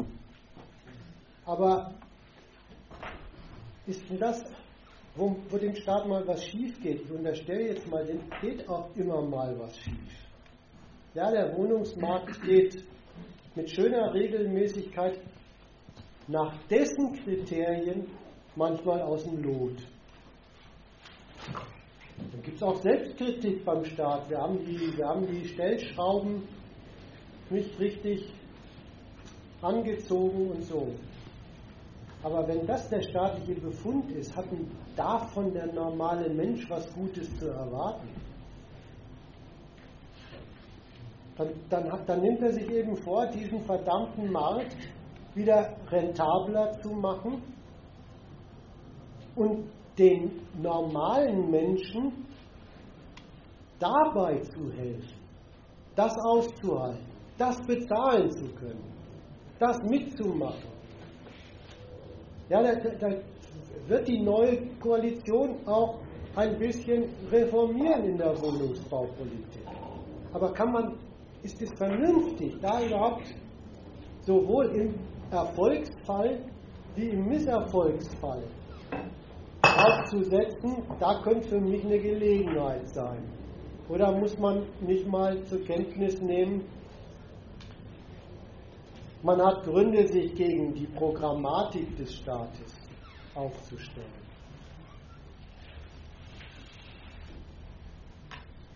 Das sind so riesengroße Schritte. Also ich bin froh, wenn ich da kleine Schritte machen kann. Naja, weißt du, wenn du dir die Sorge machst, wie steht es um das Machtverhältnis zwischen transnationalen Konzernen und der politischen Hoheit in Deutschland. Und du sagst, da in den Spalt möchtest du dich einmischen. Dann muss ich sagen, nimmst du dir auch was einfach zu Großes vor.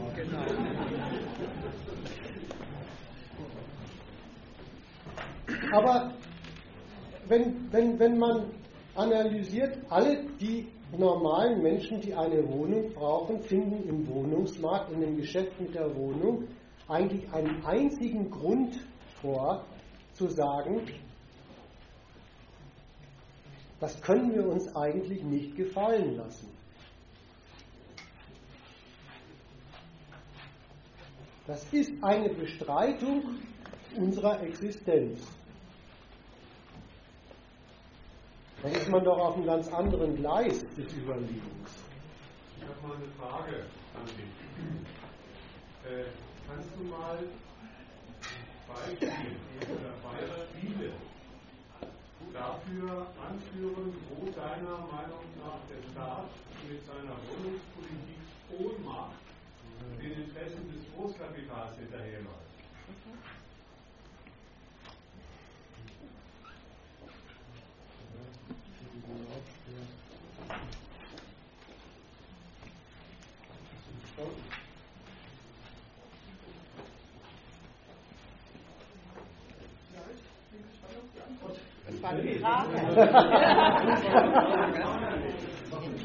Du hast ein bisschen suggeriert, so was geht. Jetzt, jetzt, jetzt fällt dir die Beweislast auf die Füße. Das passiert.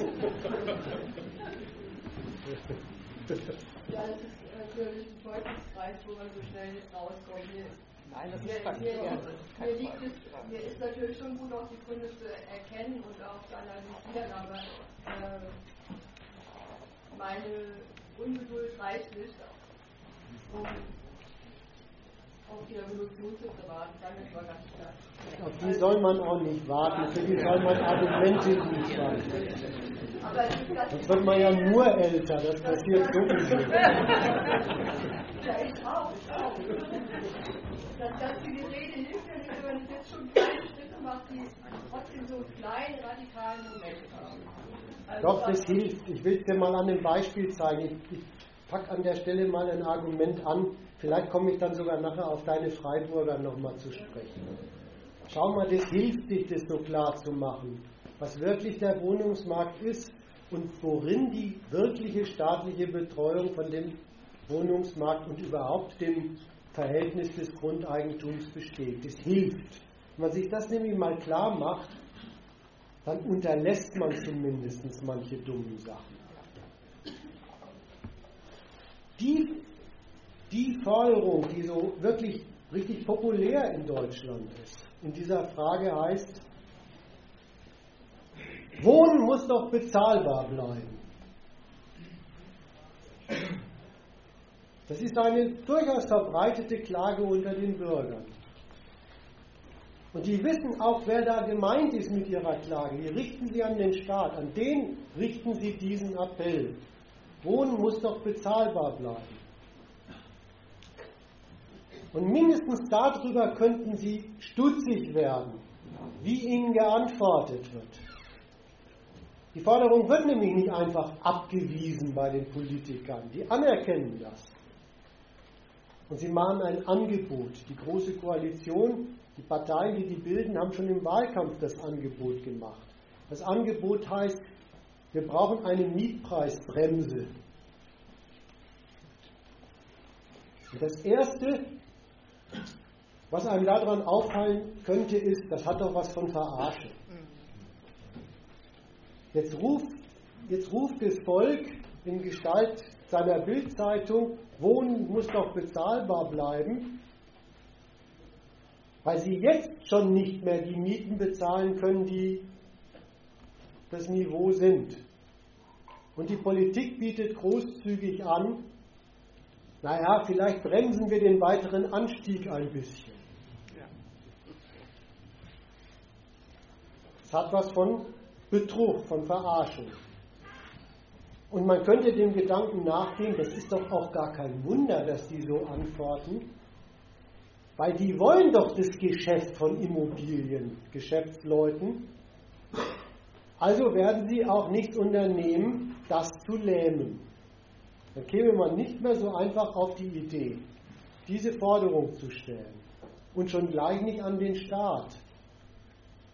Aber die Forderung wird weitergestellt und die Leute geben sich sogar mit dem Versprechen, eine Mietpreisbremse von der Politik angeboten zu kommen, schon halbwegs befriedigt. Da merkt man, wie, wie falsch die ihre ganze Kritik anlegen. Die Politik, die kann nämlich bei denen benutzen, dass die Beschwerde schon von Anfang an mit dem Willen daherkommt, wir wollen, dass wir es hinkriegen. Das ist, das ist der Inbegriff von konstruktiver Kritik. Wir wollen ja zahlen, wir wollen ja wohnen, und zwar so, dass wir jeden Tag dafür zur Arbeit gehen, aber das muss doch gehen. Ja, das ist heikel, wenn man in eine Kritik gleich das Versprechen mit einbaut. Wir wollen alles, was uns serviert wird, irgendwie hinkriegen. Ja, da lädt man die Herren da oben ja geradezu ein, einen bei diesem Versprechen an die Hand zu nehmen und dass sie einem sagen, wir werden euch schon helfen. Äh, das Zweite, was so schlecht an so einer Forderung ist, wenn, wenn man schon fordert, die sagen ja nicht mal, und bezahlbar werden uns für uns bloß Mieten bis dahin. Wäre auch keine großartige Aktion, aber da würde wenigstens sowas drinstecken wie, ich mache mal eine Bedingung auf für meinen Willen, irgendwie über die Runden zu kommen. Das mache ich von einer Bedingung abhängig und wenn die nicht eingehalten wird, dann kündige ich an, dann ziehe ich auch meinen Willen, in diesem Laden mitzumachen, zurück. Aber das tun sie ja nicht. Dieses Wohnen muss doch bezahlbar werden, ist erstens konstruktiv und zweitens auch noch unkonditioniert. In dem Sinne gar nicht fordernd, schon gleich nicht irgendwie erpresserisch. Und das Dritte, was so schlecht ist an der Forderung, ist, die richtet sich eben an den Staat. Und es ist ja nicht einfach eine Adresse, sondern das ist eine Festlegung. Wenn ihr eine Forderung diesen Typs an den Staat richtet, dann lege ich mich darauf fest. Ich kann in der Frage natürlich und will mir das auch gar nicht vornehmen, was entscheiden. Das muss die Macht tun. Das muss die staatliche Hoheit tun. Ja, aber dann hat man auch zugestimmt, dass dies macht, wie es die Hoheit für richtig hält. Und so gesehen denkt man dann, ja, die Politiker bescheißen diese Leute schon mit ihrer Mietpreisbremse. Aber die haben ihnen ja auch alle Hebel dafür geliefert, sie reinzulegen. So, merkst du, dass es doch nicht unnötig ist, sich mal da, da, darüber klar zu werden, wie verhält sich denn wirklich das Geschäft mit Immobilien zu der staatlichen Betreuung? Das sich nämlich mal klar gemacht. Ist man zumindest in dem Punkt weiter. Den Fehler macht man dann nicht mehr. Da kann man sich ja was Besseres vornehmen.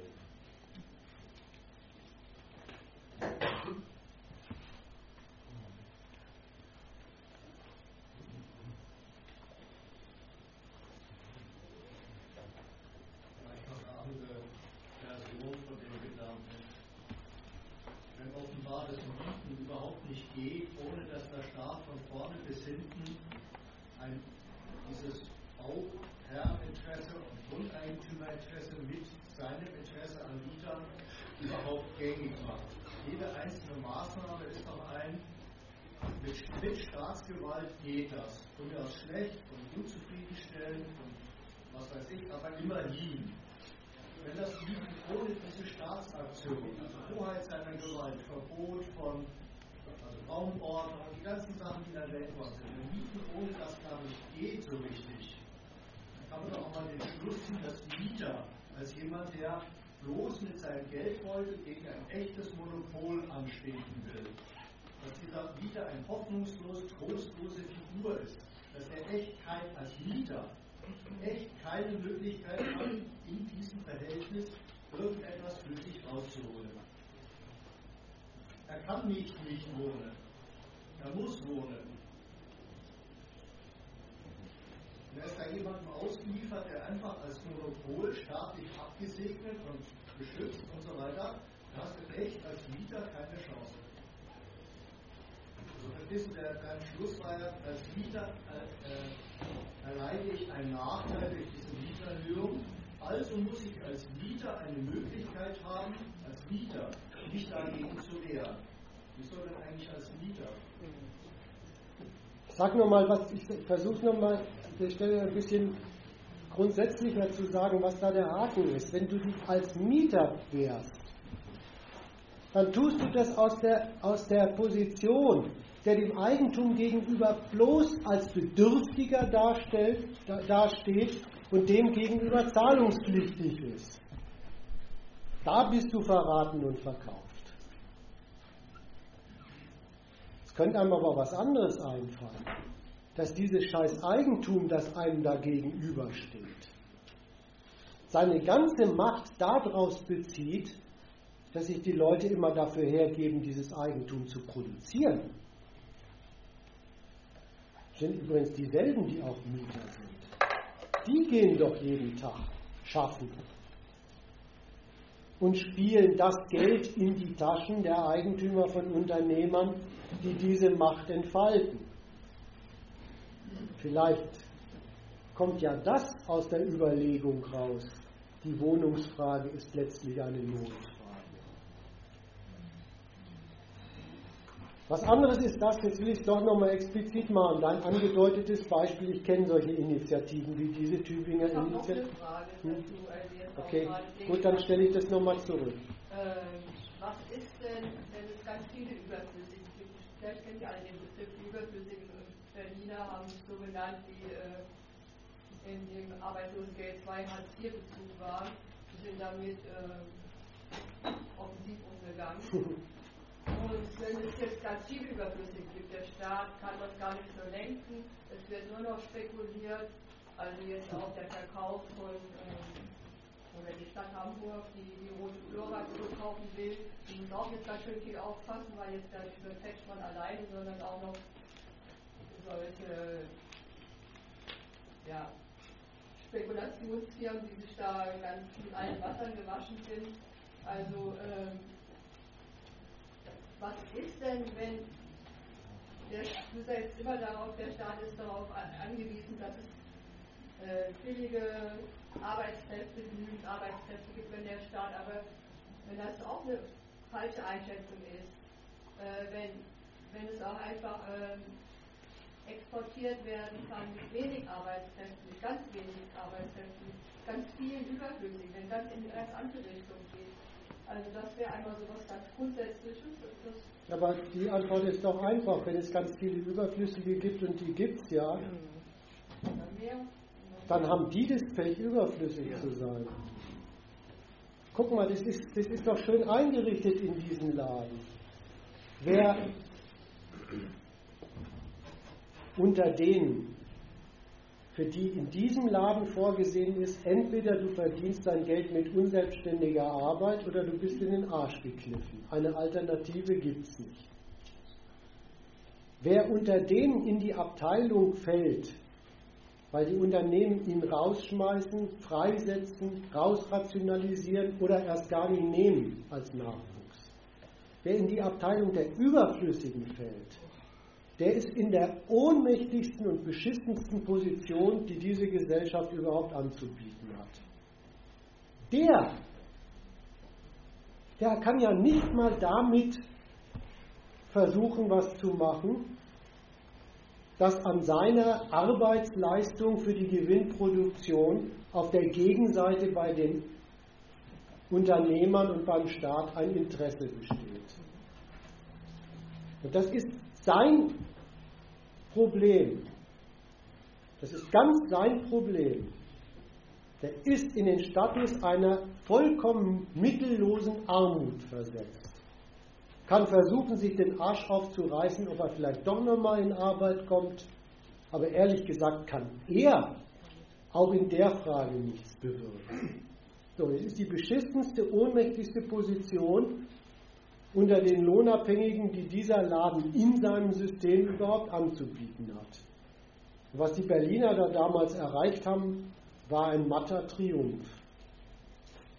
Also die haben sich dann flott und frech, so nach dem Motto Berlin arm, aber sexy, äh, die Überflüssigen genannt. Das war insofern ein ganz matter Triumph, weil die bloß eins erreicht haben. Die haben öffentlich verkündet, schämen tun sie sich dafür nicht. Naja, das sind kleine Siege.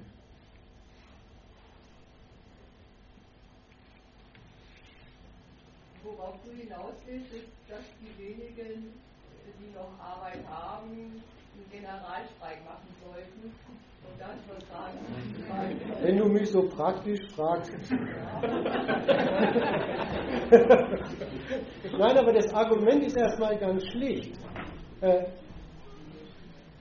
denen muss schon mal klar sein, sie produzieren die Macht des Eigentums. Niemand sonst. Der Anzug des Immobilienbesitzers macht ihn nicht reich.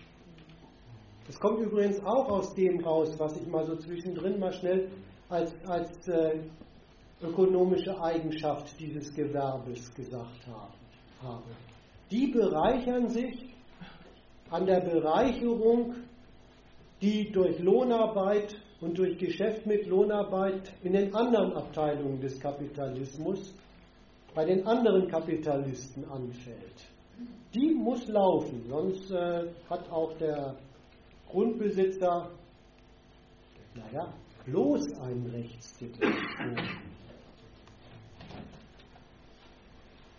äh, dein Freiburger Modell ist, äh, bringt einfach einen zusätzlichen Stoff in die Debatte, deswegen greife ich es auf. Das gibt es mittlerweile. Was nehmen sich solche Leute vor? Die sagen, im normalen Immobilienmarkt mit seinen spekulativen Grundstückspreisen und den davon abgeleiteten Mieten kommen wir doch unter die Räder. Gibt es da nicht eine Alternative? Die Alternative geht, heißt, können wir nicht alternativ Eigentümer an Grund und Häusern werden und die unter uns gemeinnützig bewirtschaften. Und der Einfall hat eine Falle, ehe er überhaupt losgeht. Die, die, die kommen daher, dass sie sagen, mit, mit unseren Einkommen, mit der Art unserer Einkommen, sind wir dem Immobilienmarkt eigentlich nicht gewachsen. Aber diese Einkommen sollen jetzt bei Ihnen durch Kollektivierung, durch so genossenschaftliches Zusammenlegen allen Ernstes erreichen, dass sie als Alternative Grund- und Hauskapitalisten antreten können.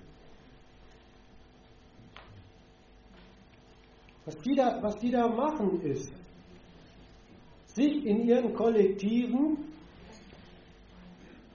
auf das bezahlen können, das bedienen können, von einem Eigentum zu verpflichten, das sie sich eigentlich nie leisten können.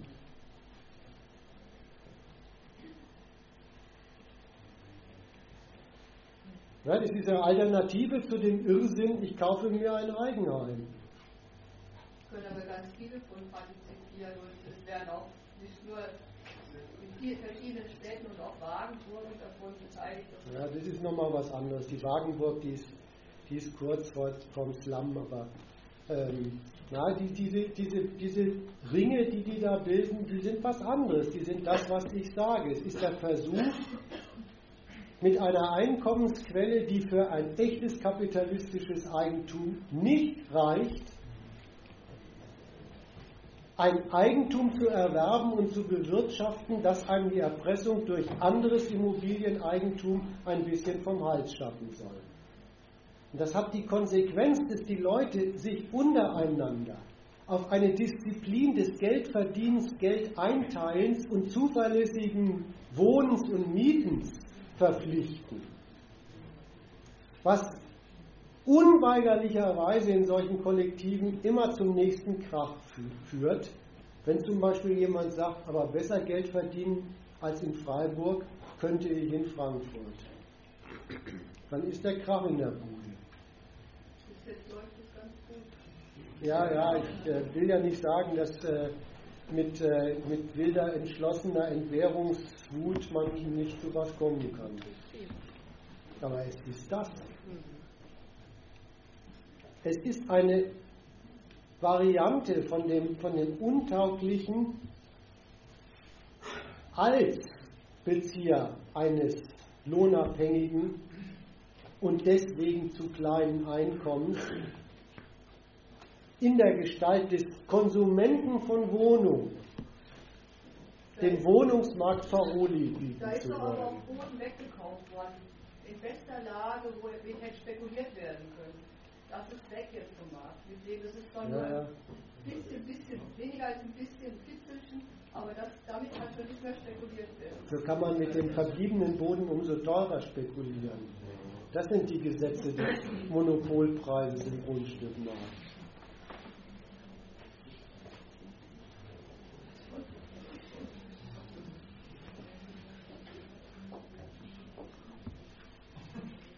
Du sagst doch selber, das ist weggekauft worden. Also muss das Geld irgendwie her. Da muss es eine Quelle geben. So, und wenn es lauter Leute sind, die irgendwie selber sich das nicht leisten können, also über die Masse das herkriegen, dann schaffen sie eine Organisation, ob sie es wollen oder nicht, die ihnen gegenüber die Disziplin des Bezahlens aufwendet. So, mit dem kleinen Zusatz noch, wenn ich bei denen nicht bezahle, bei diesen Syndikalisten, ob ich jetzt nur Miteigentümer bin oder Mieter, da gibt es ja alle schönen Varianten dann bin ich nicht nur einfach ein säumiger Mieter, der den Gerichtsvollzieher auf, die- auf die Hacken kriegt, sondern ich bin auch noch eine soziale Sau, die eventuell dieses Projekt kaputt macht. Und da hat man dann schöne Debatten angefangen. Also ich habe in der und sowas noch nicht mitgekriegt. Ja, aber es muss notwendigerweise drin sein, weil man ja in diesem scheiß Eigentum als nicht fähiger bestehen will. Und wenn lauter Leute, die nicht fähig sind, zusammenlegen, dann kommt doch die Fähigkeit raus. Dann ist es halt produzierte Unfähigkeit. Also diese moralischen Entgleisungen, die gibt es dann, die haben auch einen Grund, aber der Grund ist eigentlich das Interessantere. Der, der Grund ist, dass diese Leute die, die Eigentumslosigkeit, unter der sie leiden, durch kollektive Disziplin beim Geldverdienen und beim Geld einteilen bewältigen wollen. Die machen sich übrigens Genossenschaftsmitglieder. Man muss ja mal Folgendes festhalten. Deren, deren Zweck ist, selbstbestimmt genossenschaftlich nichts anderes hinzukriegen als nur Wohnen. Ja, ja. als die Voraussetzung fürs Leben. Die machen sie sich zum Zweck erstens und zweitens machen sie, organisieren sie dann ihr ganzes Leben als Anhängsel dieses Projektes. Soweit ich das kenne, ich kenne ähnliche Abteilungen, ich weiß nicht, ob das genau das Freiburger Modell ist. Da heißt es, sich zum Anhängsel dieses Projekts zu machen. Alle werden verpflichtet, Kredite aufzunehmen. Zweitens, alle brauchen ein Einkommen, ein festes Einkommen. Drittens, alle müssen bei den Umbauarbeiten mitarbeiten. Das heißt dann, das Leben für das Projekt zu organisieren. Und nicht umgekehrt ein Wohn, ein, Wohn, ein Wohnen zu organisieren, was die Voraussetzung für vernünftiges Leben ist. Da dreht sich alles um. Also ich weiß jetzt, ich wollte auch nicht als die Antwort und ich bin in so einem Projekt. Und wir haben das untereinander auch so geregelt, dass es solidarisch ist. Und äh, da kann man auch, da kann man auch andere Regelungen machen. Aber Nachsicht, es muss. Klar, es ist ja, man kommt nicht aus dem Kapitalismus raus, das ist mir klar. Aber es stehen auch die kleinen, die kleinen Schritte, manche nennen es einfach Nischen, meinetwegen sind Nischen. Also das, was geht, das soll man machen. Auch was man immer war. Ja, der, der, das geht gar nicht um das, um, die, um das große Maß gleich, ob man damit aus dem Kapitalismus rauskommt oder nicht. So, so groß ist die Messlatte gar nicht, sondern es ist erstmal die Kritik, was mutet man sich damit zu?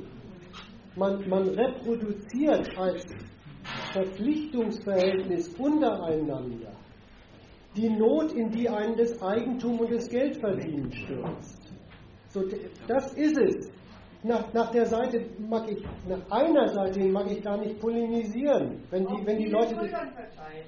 Ja, ja, ja. Dann ist es halt eine Notgemeinschaft. Äh, gegen, das, gegen das gemeinsame Bewältigen von Not will ich gar nicht polemisieren. Aber zu sagen, damit würde man die Not wenden und nicht bloß bewältigen, das ist eine Unwahrheit. Ich habe noch mal ein, einen äh, Gedanken zu. Äh, du sagtest da, mit dem Grund und Boden, was die kaufen, kann nicht mehr spekuliert werden. Daraus höre ich, das sei also eine gute Aktion. Ich glaube, es gab hier schon so einen kurzen Hinweis, den wollte ich noch mal deutlich aussprechen. in dem Maße, wo etwas auf dem freien Markt verringert wird, erhöht sich in aller Regel äh, der Preis. Das heißt also, wenn du sagst, dann können Sie damit ja nicht mehr spekulieren, das stimmt unter Umständen. Dummerweise erhöhen Sie auf der anderen Seite die Preistreiberei. Ist eine Zwickmühle. Und zwar, weil sie, weil sie um die billige Eingangsvoraussetzung nicht rumkommen. Ja? Das ist so elementar. Die müssen am Grundstücksmarkt als Käufer oder Pächter antreten. Das ist der Weg, wie sie der Spekulation mit dem Grund und Boden ein Stück Boden entziehen, indem sie erstmal die Spekulation mit Grund und Boden bedienen, auszahlen und dann eben, wie gesagt, kollektiv den Widerspruch auf den Schultern haben, den ein Eigenheimbesitzer sonst nicht kollektiv, sondern kleinfamiliär an der Backe hat. Ein Eigentum zu bewirtschaften, das man sich nicht leisten kann.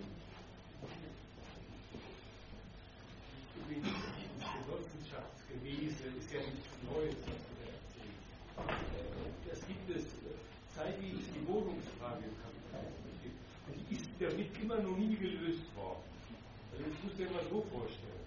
Das ist ja nicht, das ist ja nicht irgendwie jetzt äh, gerade neu erfunden worden, was wir da machen, was du da ansprichst als Beispiel. Es ist, es diese Frage gibt, haben die Leute Gedanken gemacht, wie gehe ich mit diesem Widerspruch um? Ich kann es mir nicht leisten, aber ich muss es mir leisten. Und es ist immer noch dieselbe Frage die wir heute hier gewählt haben. Die ist nicht vorbei. Und wir können auch gerne weiterdenken. Was geht noch? Ich kann ja noch was aufgreifen, was gemacht wird. Es gibt jetzt in den großen Städten, in Frankfurt, in Berlin, in Hamburg, solche Bewegungen, die treten so kämpferisch an und sagen, wem gehört denn eigentlich die Stadt? die Frankfurter Parole. In Hamburg heißt die Parole, wir haben ein Recht auf Stadt. Und in Berlin heißt dieselbe Parole, wenn ich richtig mitgeschrieben habe, wir bleiben alle. So.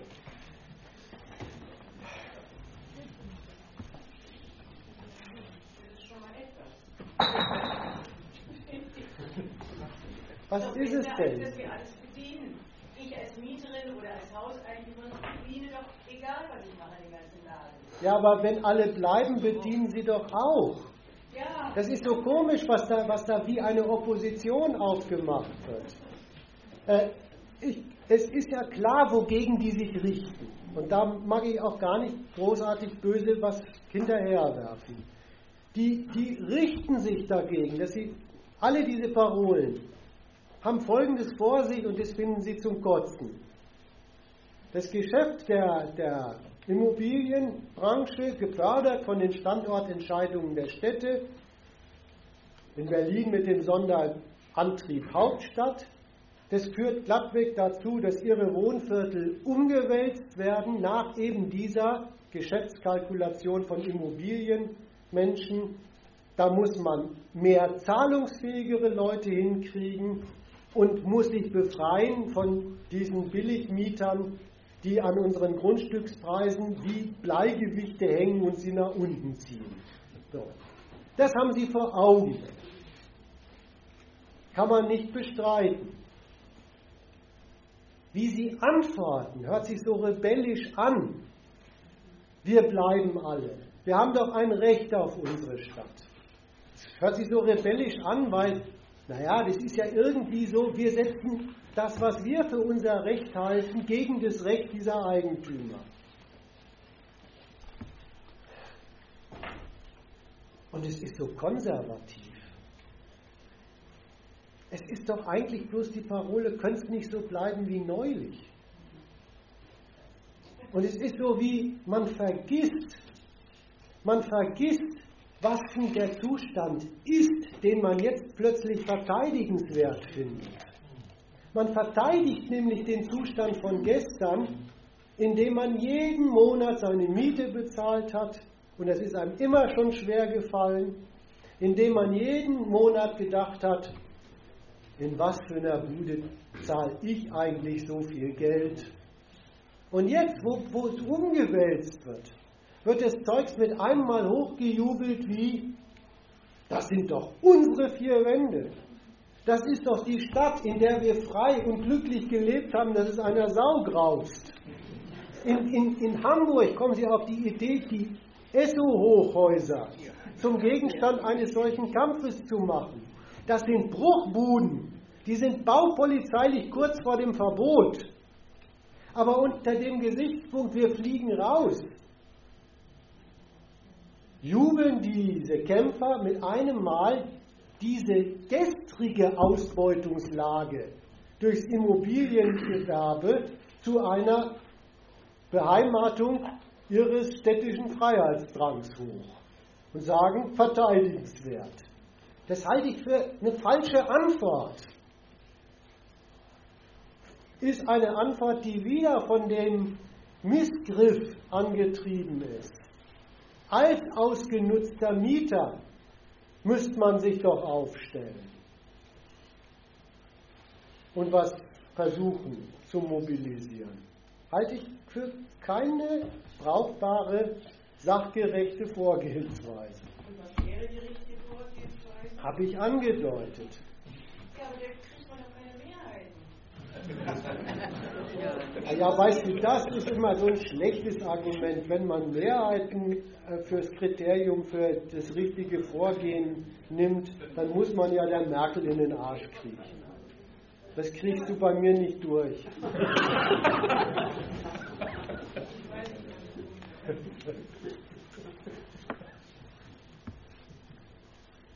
Diese Mehrheiten hat Joschka Fischer, der war auch Bahnkämpfer gegen das äh, Grundeigentum, er ja dann irgendwann mal hingekriegt. Ne? Was ist mal rausgekommen? Weißt du, vielleicht wisst ihr das. Der hat mal Häuserkampf in Frankfurt. Ja, jetzt gibt es grüne Immobilienpolitiker. Übrigens wirklich ganz schlimme Finger in Frankfurt. Die Stadtteilbürgermeister, die Grünen in Frankfurt, gehören zu den Experten des sozialverträglichen Räumens von besetzten Häusern.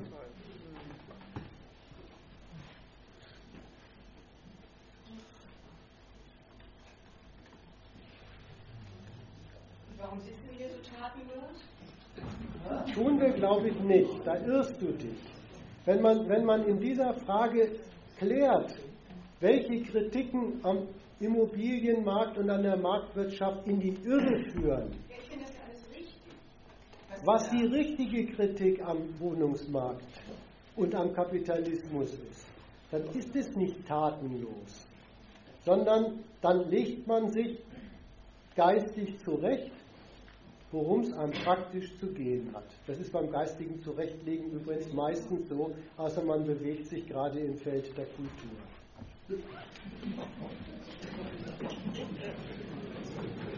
Man sammelt zugleich die Argumente, dafür war das letzte von, von, Jonas so wichtig, um diejenigen, die sich mit dem Protest gegen das Grundeigentum und gegen den Staat falsch aufstellen, davon abzubringen. Und wenn einem das ein bisschen gelingt, dann hat man schon ein paar mehr. Aber dafür muss man wissen, was die Fehler von denen sind, Ja. wie man das kritisiert und man muss die Kritik dann an denen auch durchführen. Und dies ist hier ein Ort, in dem dies vorbereitet wird. Und wenn du oder wenn Sie nicht wissen, wie, was zu tun ist, ich würde erst mal sagen, die Entscheidung hierher zu kommen, das war schon der erste Legitimator. Und der zweite ist, die Argumente, die jetzt hier genommen worden sind, gegen Pappentheoretiker. durchzudenken und überall dort anzuwenden, wo der falsche Häuserkampf geführt wird. So, das ist der nächste und das ist der erste notwendige praktische Schritt. Und dann können wir weitersehen. Da muss man sich übrigens wirklich im Klaren sein. Zuerst mal muss man sich mit denen auseinandersetzen, die es für richtig halten, immer diese Forderungen an den Staat zu stellen. Auf die habt ihr aber keine Lust. Ja, aber das sind schon die, die nicht nur die Mehrheit sind, sondern das sind auch die, die mit ihrer unverwüstlichen Schaffenskraft äh, dieser Wirtschaft immer zu ihren Mitteln besorgen.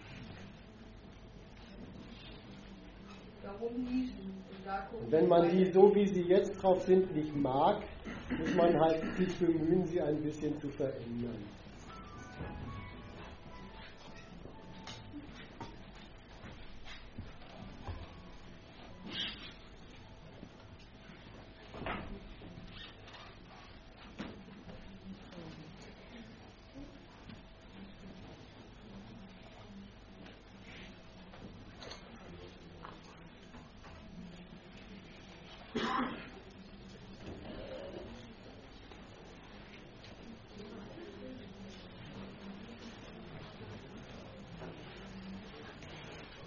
Gibt auch theoretisch was zu klären in dieser Frage, in so mehr theoretischen Kreisen. Habe ich auch mal kurz angetippt. Es gibt durchaus eine theoretische Debatte. Was ist da eigentlich am Wohnungsmarkt los? Da kommen Sätze vor, die sind diskussionsbedürftig, weil die auf den ersten Blick richtig sind, aber manchmal gar nicht richtig gemeint sind. Es ist dieses, den Wohnungsmarkt, den treiben doch die Spekulanten in Verhältnisse, wo der normale Mensch endgültig auf dem Schlauch steht. Der Satz ist, habe ich vorhin schon mal kurz gesagt, für sich richtig, weil es was anderes als spekulative Geschäftstätigkeit, wenn wir mal von gewissen Ruppigkeiten des Mietens absehen, sowieso nicht die Geschäftstätigkeiten im Immobilienbereich sind. Die sind das. So, so gesehen ist der Satz richtig. Er hat aber bei etlichen, und das müsste man prüfen und dann mit denen auch mal diskutieren, die ihn vortragen in den, in den mehr theoretischen Debatten über die Wohnungsfrage, oft einen falschen Schlag mindestens. Und der falsche Schlag besteht darin, dass die so ein Jetzt heimlich mitdenken.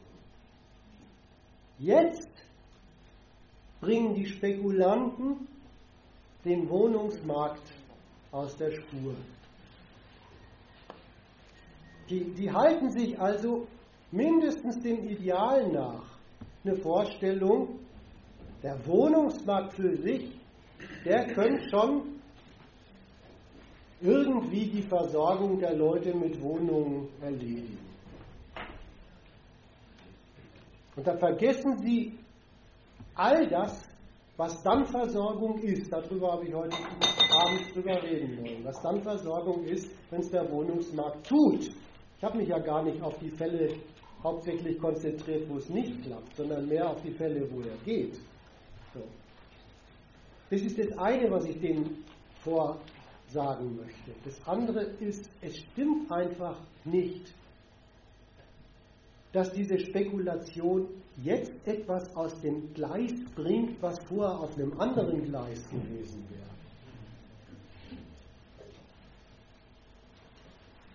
Also das ist eine in solchen Kreisen zu klärende Frage, an der durchaus was hängt. An der hängt nämlich zum Beispiel die Entscheidung, ob man sagt, die verkrachten griechischen, äh, die verkrachten griechischen Räder mit ihren Fluchteuros aus Athen und Piräus, die machen den Wohnungsmarkt kaputt, weil sie jetzt in Berliner Betongold flüchten, oder ob man sagt, die Spekulanten betreiben den Wohnungsmarkt, dazwischen liegen Welten.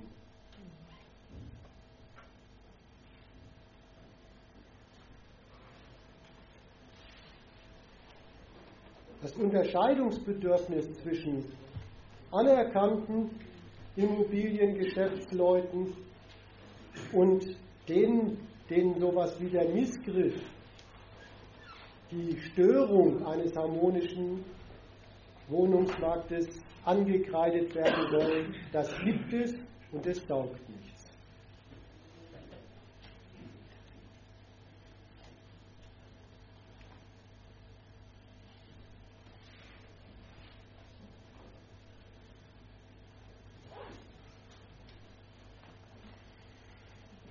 Weiterer Diskussionsbedarf oder Nachträge oder